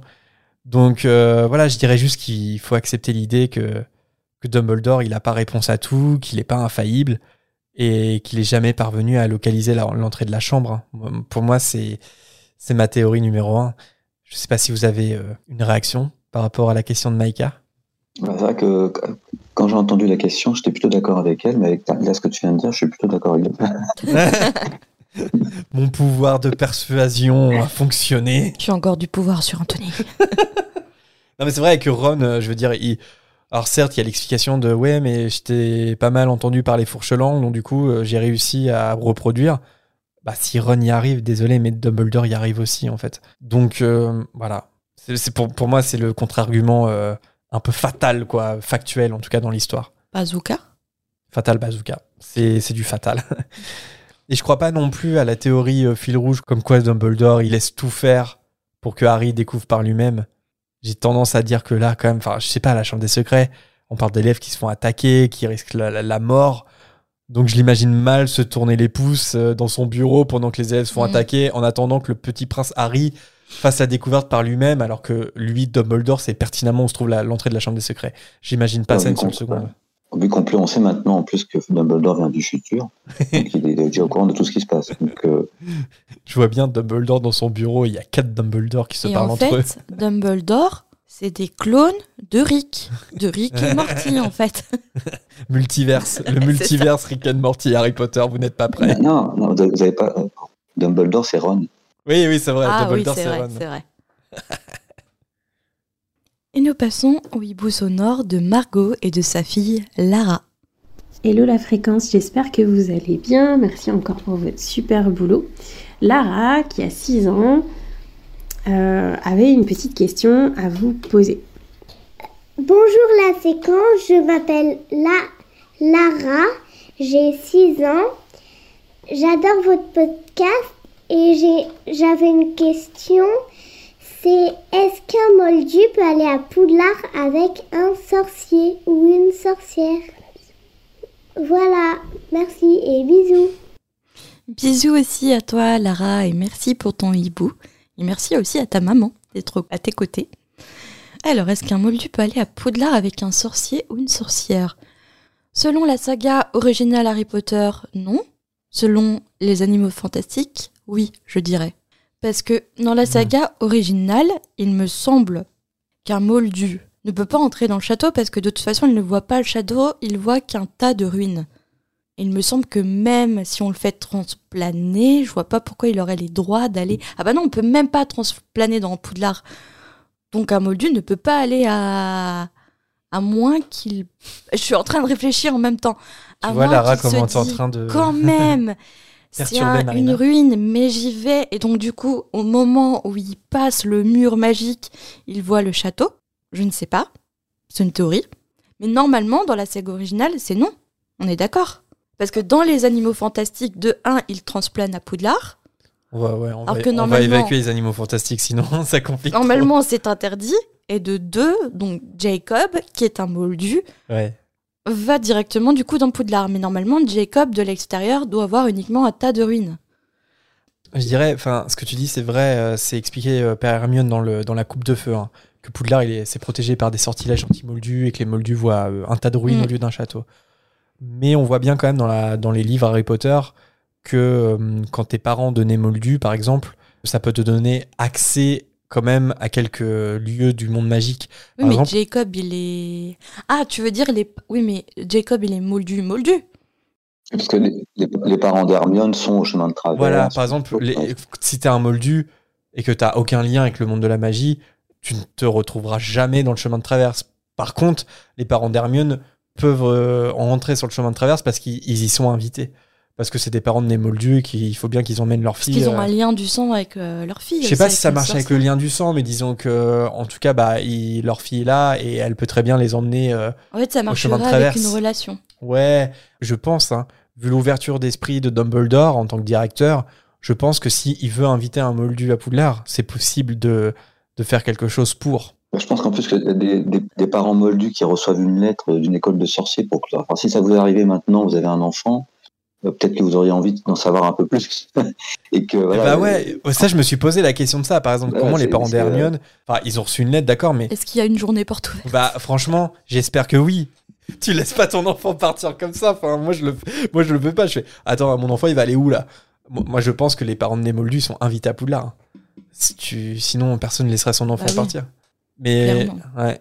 Donc je pense que c'est possible, mais et par exemple il y a ce truc euh, aussi, euh, il y a cette scène, je me souviens dans la coupe euh, de feu où Harry avant la troisième tâche, je crois que c'est McGonagall qui vient le chercher, qui lui dit pour la troisième et dernière tâche, les champions peuvent s'entretenir avec leur famille. Ils sont invités à Poudlard. Et là, Harry se dit bah, Attends, les Dursley, ils sont quand même pas à Poudlard. Et en fait, non, c'est Molly Weasley qui a fait le déplacement. Mais je pense que par exemple, si les Dursley euh, étaient pas les Dursley, euh, qu'ils étaient euh, tendres et avec Harry, par exemple, je pense que oui, ils auraient pu être invités euh, pour soutenir Harry. J'imagine quand même que c'est possible, sinon euh, ce serait. Après, je pense que les enfants, euh, je pense que Harry, Hermione ou même Ron, s'ils avaient des amis moldus, je pense pas que les élèves soient autorisés à inviter des amis moldus. Non, il faut une Euh, raison valable. ouais. On a un autre exemple. Cas d'extrême urgence. J'ai trouvé un autre exemple. C'est Mimi Géniard. Parce que, a priori, vous allez être d'accord avec moi, c'est une née moldue. Parce que sinon, elle n'aurait pas été attaquée par le basilic. Or, on sait que dans la Chambre des Secrets, Tom Jedusor, il dit à Hagrid, dans le souvenir que voit Harry, il dit que les parents de la fille morte seront à Poudlard le lendemain. Donc ça veut bien dire que a priori, ils ont quand même... euh, Enfin, leur fille est morte dans le château, ce sont des moldus, mais ils seront dans l'école euh, le jour d'après. Donc a priori, c'est possible de lever la protection euh, dans ce genre de cas, par exemple. Ouais, heureusement. Heureusement, mais si c'est possible dans un cas comme ça, Oui. c'est possible Mm. aussi sur une simple invitation. Je dirais ça. Et on passe au hibou sonore de Yasmine. Bonjour Jérémy et Marina. Euh, je vous fais ce, ce petit message pour vous remercier, vraiment vous remercier pour euh, le travail que vous faites. C'est c'est vraiment euh, un énorme plaisir pour moi de vous écouter.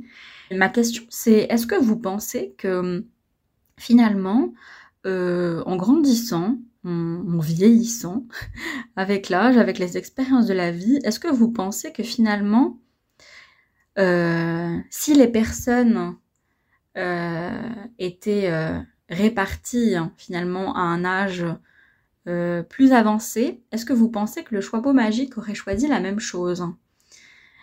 Voilà, autrement dit, est-ce que vous pensez que si le choix magique choisi à 11 ans et si le choix magique pour la même personne hein, finalement devait s'exprimer, disons, à 30 ans par exemple, est-ce que vous pensez que que ça serait pas forcément la même chose? Voilà, très bonne continuation à vous et au revoir. Merci Yasmine pour ton hibou sonore. On l'a un petit peu coupé pour euh, en retenir euh, l'essentiel. J'espère que tu nous en voudras pas.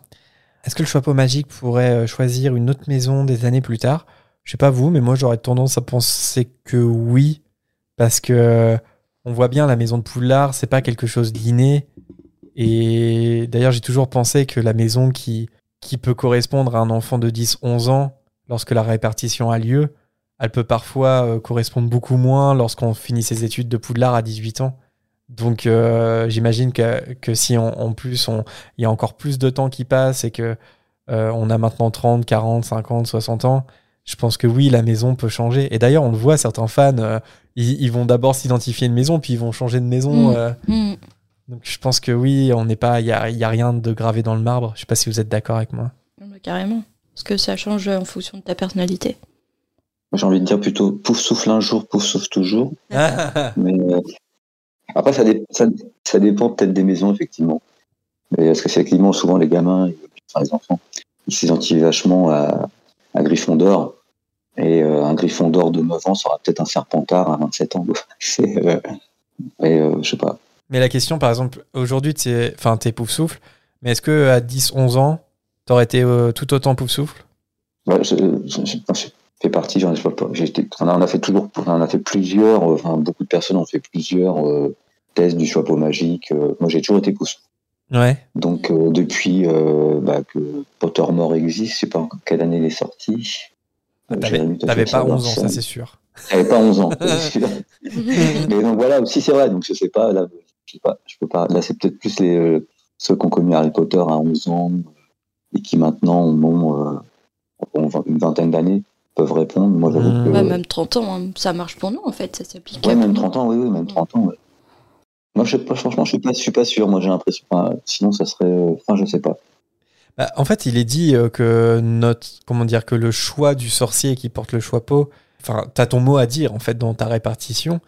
Mais euh, moi, quand je prends du recul, l'enfant que j'étais à, à 10 ans, c'est pas du tout l'adulte que je suis aujourd'hui en fait. Et donc des choix que je ferais à 10, 11 ans, je ferais pas du tout les mêmes aujourd'hui pour des raisons évidentes. Donc c'est pour ça que j'ai tendance à penser que bah non, une maison de Poudlard, ça peut changer. Ouais, mais je suis pas sûr que si Malfoy euh, avait pour rigoler ou pour une autre raison voulu être un, Serdaigle, par exemple, je pense pas que le chapeau magique, je, l'aurais mis à Serdaigle. Il y a, il y a entre ce que tu as envie et ce que tu es intrinsèquement. En réfléchissant, c'est, euh, quand j'ai découvert Harry Potter, donc j'avais 8-10 ans, parce que j'ai découvert avec les livres, plutôt 8 ans, je pense avec le recul, j'étais pouf souffle, à fond. En vieillissant, Gryffondor, et encore plus en vieillissant, il y a un tout petit peu de Serpentard qui commence à arriver dans ma personnalité. T'es dans le turfu là, du coup. Bah, je pense que j'espère qu'il va pas trop prendre de ma personnalité, mais, mais je suis un peu Serpentard de temps en temps. Ah bah comme moi. Mais ça, c'est. Non. non, mais Jérémy, ça, Jérémy, ça a toujours été un serpent. Mais ça, Ah merci. Non, Anthony. tu dis sérieusement? Merci Anthony. Ah oui, non, mais c'est euh, Jérémy, un Serdaigle, non, mais c'est un scandale. Ah, tu vois, on a un Pourquoi autre t'es point content d'être un Serpentard? Je suis pas content, mais en fait, tu renies complètement mes petites racines euh, serpentard. Moi, c'est. Aussi fines soient-elles. C'est vivre en ville qui m'a rendu un peu Serpentard. Dans les bouchons. Dans les bouchons, je parle fourche langue, tu vois. Et nous passons au hibou sonore de Naya. Coucou la fréquence, c'est Naya. Je voulais savoir si à Poudlard il y avait un système de compost. Parce que ce serait quand même fou qu'ils gaspillent tout, non? Allez, des bisous Des bisous, Naya. J'adore ton hibou. Euh, J'adore. C'est grâce à ta génération que la planète va être sauvée. J'adore cette question. Et je- surtout, j'adore ton petit côté Marina dans le fait de s'indigner sur un sujet que t'apportes toi-même. bah écoute, je pense que Hagrid a un compost et que Madame euh, que le professeur Chourave. En a un aussi. Donc je pense qu'à Ah eux oui. deux, à eux deux, ils peuvent très bien recycler par le biais d'un compost euh, tous les déchets euh, alimentaires euh, de, de Poudlard. J'ai un bon espoir. Je vois bien Hagrid avoir un gros compost et Chourave aussi. hein. Ah oui, oui, je suis d'accord. Je suis Euh, d'accord avec toi. Je J'imagine pense que totalement. Naya a raison.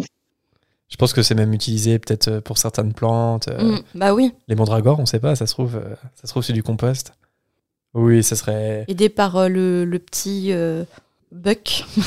un bon compost grâce à Buck. Puis globalement, je pense que les sorciers sont plus écologiques que les moldus en fait. Ils ont moins besoin d'énergie fossile. Ah bah oui, euh, carrément. ils, ils produisent beaucoup moins de CO2 que les moldus Mm, mm. grâce à la magie. Ah bah ça c'est sûr. Mhm. On devrait peut-être proposer l'idée de la magie euh, au gouvernement. Bah ouais, Peut-être. peut-être. Parce que moi je pense, moi je pense que la magie existe, mais qu'on nous le cache. Ah, Bah franchement, Parce que j'apporte une théorie du complot. moi je vote pour toi. hein. Je suis convaincu. Parce que ils perdraient tout pouvoir si la, la magie existerait vraiment. Ils auraient peur d'un soulèvement des foules et tout. Donc, euh, au même titre que la Terre est plate, tu vois. Ils la font apparaître ronde grâce à la magie qu'ils cachent au peuple. Ok, ok. Euh, Je suis merci. partie super loin Merci Naya. compost. Merci Naya. On va passer Je au prochain hibou. évidemment. Pardon. On passe, on passe, on passe au prochain hibou sonore. Signé Marie. Merci Marie. On passe au... On t'écoute. Coucou la fréquence. Alors déjà, je voudrais vous remercier parce que moi, j'aime beaucoup vous écouter sur le chemin euh, en allant et en rentrant de l'école parce que je suis maîtresse.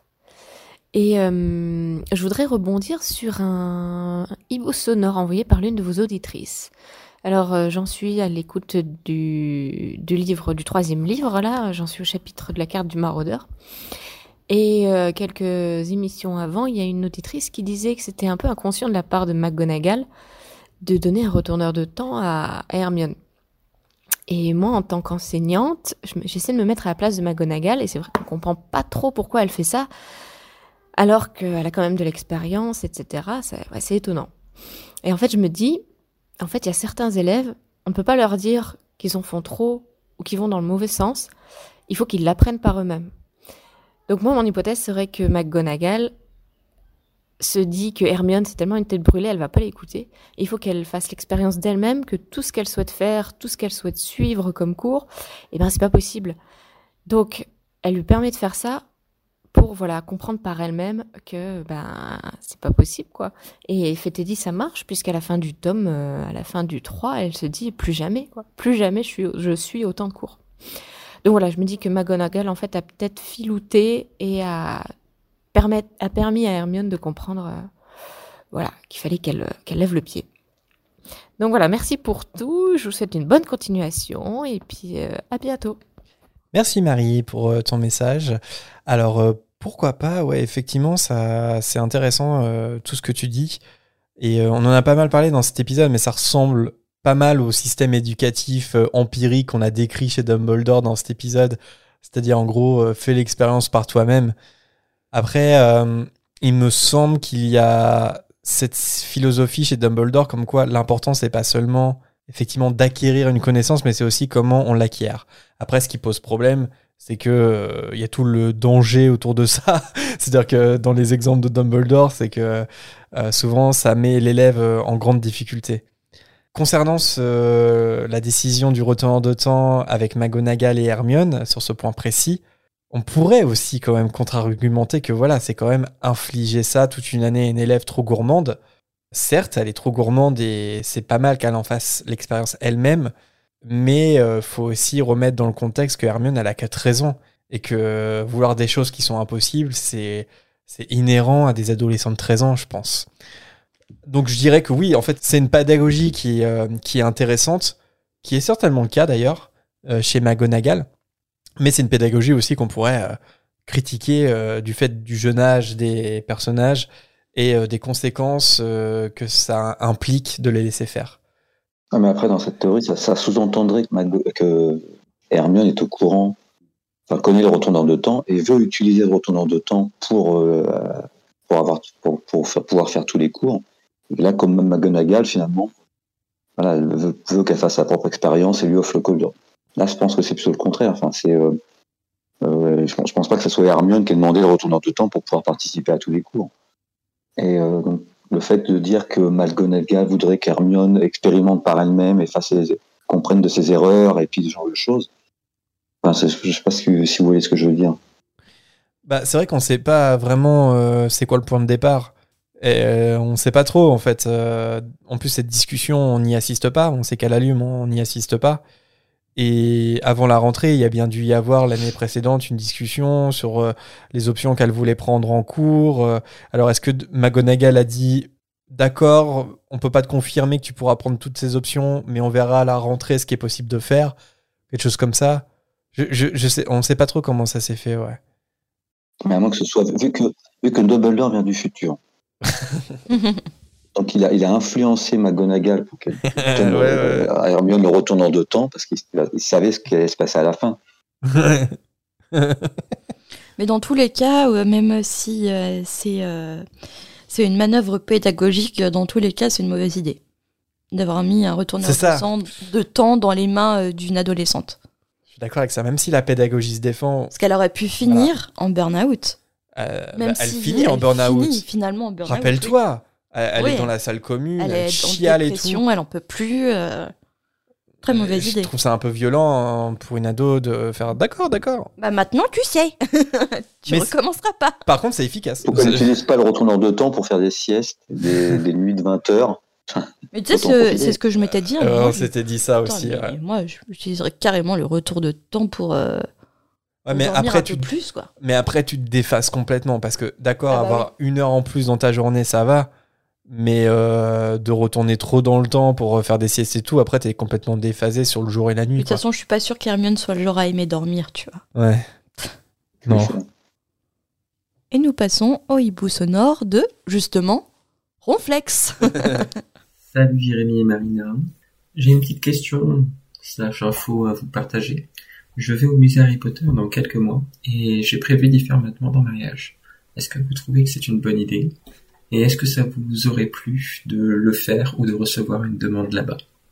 Voilà voilà, plein de bisous et tout mon soutien car j'adore votre émission. Merci Ronflex pour ton hibou. Alors, euh, oui, c'est une très belle idée. On attend des photos. On attend de savoir si elle a dit oui. oui. Euh, ouais, c'est une très belle idée. Alors euh, après, tu nous demandes notre avis et, et justement, on en avait discuté avec Jérémy. Mais euh, par exemple, quand on parlait mariage avec Jérémy, je vais bien préciser, s'il te plaît, si un jour tu me demandes en mariage, fais-le dans l'intimité parce que c'est vrai que c'est un moment que j'ai aimé partager uniquement avec Jérémy et pas du public autour de moi. Mais après, euh, une demande en mariage, c'est très subjectif, c'est selon l'histoire du couple, selon la personnalité des deux personnes. euh, personnalité de deux personnes. C'est pas du tout redondant. Et, euh, mais en tout cas, c'est une très belle idée. Et félicitations par avance. Bah ouais, de, de nous des nouvelles. Et je crois savoir, je, je sais pas si c'est encore le cas, mais si tu veux faire un gros truc, je crois qu'on, que tu peux contacter par mail les équipes du Studio Tour pour les prévenir à l'avance que tu souhaites faire ça et ils peuvent, euh, ils peuvent organiser quelque chose. À mon souvenir, ça s'est déjà fait, donc n'hésite pas. euh, si vraiment tu veux marquer le moment, euh, n'hésite pas à tenter, les- à tenter la chose. Est-ce que vous serez tous les deux en robe de sorcier? On voudrait des détails, des photos et tout. Il y a pas mal gossip de, il y a pas mal de demandes de mariage aussi. à Disney. Enfin oui à Disney, mais au, au parc Orlando, Mm. devant la, devant Poudlard. Il y a pas mal de photos. Mais ah, il y a- c'est vrai qu'au studio, il y a, il y a la grande salle, il y a aussi la maquette de Poudlard où il y a beaucoup de, beaucoup de, de, demandes, en, de demandes en mariage là-bas. J'ai l'impression qu'il y a beaucoup de monde. Et je sais pas si vous y avez été, j'imagine. Moi, j'y suis allé aussi. Il y avait 700, 700, mètres- 700 personnes en mètre carré. Quoi. Ouais, ouais, Donc, ouais. on Ah c'est pas d'intimité. À moins de trouver un endroit tranquille dans la, dans la forêt interdite. C'est ça sera forcément euh, public. Ouais, c'est, très compliqué de s'isoler. ouais. Je connais pas encore les studios, donc euh, Non, toi, non. j'espère bientôt les découvrir. C'est ton projet. Ouais, je vais te redemander en mariage. Tu rigoles, mais j'attends euh, une future demande en mariage pour le renouvellement de mon. Sache-le. Et il est temps d'écouter le dernier bout sonore de cette volière qui nous a été envoyé par Adeline. Salut la fréquence Alors euh, j'ai découvert votre podcast euh, je crois en mars, avril et j'ai enfin rattrapé tout mon retard. Euh, vous êtes le tout premier podcast que j'écoute et je pensais pas en écouter d'autres parce que le format n'était pas forcément ce qui m'intéressait. Mais grâce à vos invités, euh, je pense que je vais, je vais finir euh, par en écouter d'autres comme euh, le podcast ou Parlons Péloche, a l'air pas mal aussi. Donc merci pour tout ça et merci pour ce que vous faites, c'est vraiment génial. Moi je vous écoute en, en promenant mon chien, alors du coup ça a une double utilité, je le promène mais je perds pas de temps, j'écoute votre podcast en même temps. Et du coup j'avais une question.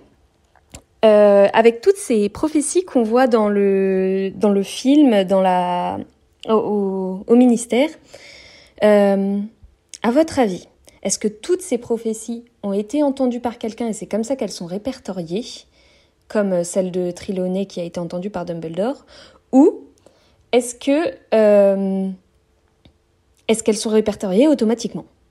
Voilà, c'est une question que je me posais. Euh, je pense pas qu'il y ait de vraies réponses. Je- Remarque, j'ai pas cherché, mais peut-être que vous avez euh, votre petite idée là-dessus. Merci Adeline pour ton hibou sonore. Alors euh, j'ai regardé un petit peu, mais j'ai rien trouvé. Je pense pas qu'il y ait une explication sur comment les prophéties se retrouvent enregistrées au département des mystères. Après, j'aurais tendance à imaginer qu'il faut un témoin dans tous les cas pour euh, faire la démarche et conserver la prophétie dans une sphère. Je crois pas que ça soit quelque chose qui, se fasse automatiquement par la magie. Je pense qu'il faut que quelqu'un en soit témoin.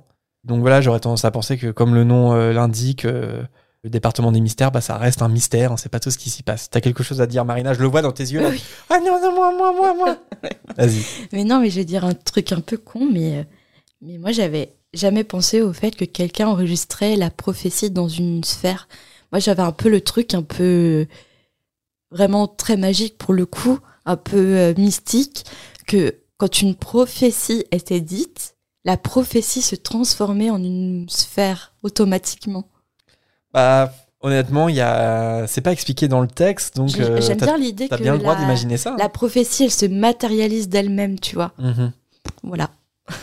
C'est ce que j'ai toujours imaginé et j'avais jamais imaginé autre chose.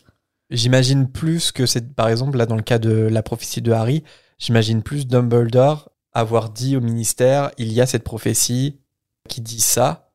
Et du coup, euh, ça a pu être contenu dans une sphère au département des ministères. T'imagines pas Michel euh, Patulacci euh, Alors, heure de la prophétie. Motif de la prophétie. D'accord. Il tape mot pour mot. Alors, je vais chercher le formulaire SERFA adéquat. Pour enregistrer. Alors, et il tape, tu sais, avec un doigt sur le clavier de la machine. C'est vrai que ma théorie est un peu moins magique que celle d'une magie automatique euh, où la sphère se crée par elle-même. Franchement, libre à vous de- d'imaginer ce que vous voulez. hein. Petit aparté pour les plus jeunes, Michel Patulacci, c'est un gardien de la paix dans un sketch des inconnus. Voilà, si vous voulez la référence. Ah oui, tiens, je, je- je plus, j'avais pas la référence. Merci de me la donner. Une référence de qualité. Et voilà, c'était tout pour euh, cette volière. Alors contrairement à ce qu'on a pu dire précédemment, en fait on n'avait pas fini de passer en revue certains messages vocaux assez anciens. Donc certains qui viennent d'être diffusés sont assez vieux. Ça concerne surtout Facebook et Instagram parce que c'est pas tout à fait évident de faire le tri de façon euh, chronologique. Mais cette fois, ça y est, on peut dire qu'on est à jour jusqu'à début septembre. Donc si vous suivez l'émission en temps réel et que vous avez envoyé votre vocal à partir du mois de septembre, ce n'est pas impossible qu'on vous diffuse prochainement. On tient à remercier ceux qui se sont enregistrés mais dont vous n'avez pas entendu la voix sur cet épisode, en commençant avec Ayana qui nous a envoyé un hibou sonore sur le quatrième film, à Loli, la question était sur le troisième film cette fois. Merci à Juju, malheureusement tes deux questions ont été posées récemment. Même chose pour Chapatay qui nous a contacté à propos de la baguette de Suro et on a évoqué le sujet il n'y a pas très longtemps. Merci aussi à Séverine du podcast La Voix 9 3 quarts pour son hibou copieux, quoique digeste, mais un peu trop copieux pour la volière. Et enfin à Aaron pour sa question sur les baguettes. Pour avoir une chance de passer dans la volière, envoyez-nous un enregistrement vocal, soit en message privé sur nos réseaux sociaux, ou si vous préférez le bon vieux mail à l'adresse fréquence934@gmail.com. Si vous n'avez pas nécessairement envie de vous enregistrer, vous pouvez bien sûr nous écrire. On lit absolument tout ce qu'on reçoit avec beaucoup de plaisir et on tente d'y répondre au maximum. Les réseaux sociaux, c'est aussi un moyen de garder le contact entre la sortie des épisodes. On est sur Instagram, Twitter et sur Facebook, on a une page ainsi qu'un groupe privé pour échanger euh, des publications. Et euh, si ce qui vous intéresse le plus est de discuter entre fans, alors rejoignez-nous dès maintenant sur le serveur de la fréquence.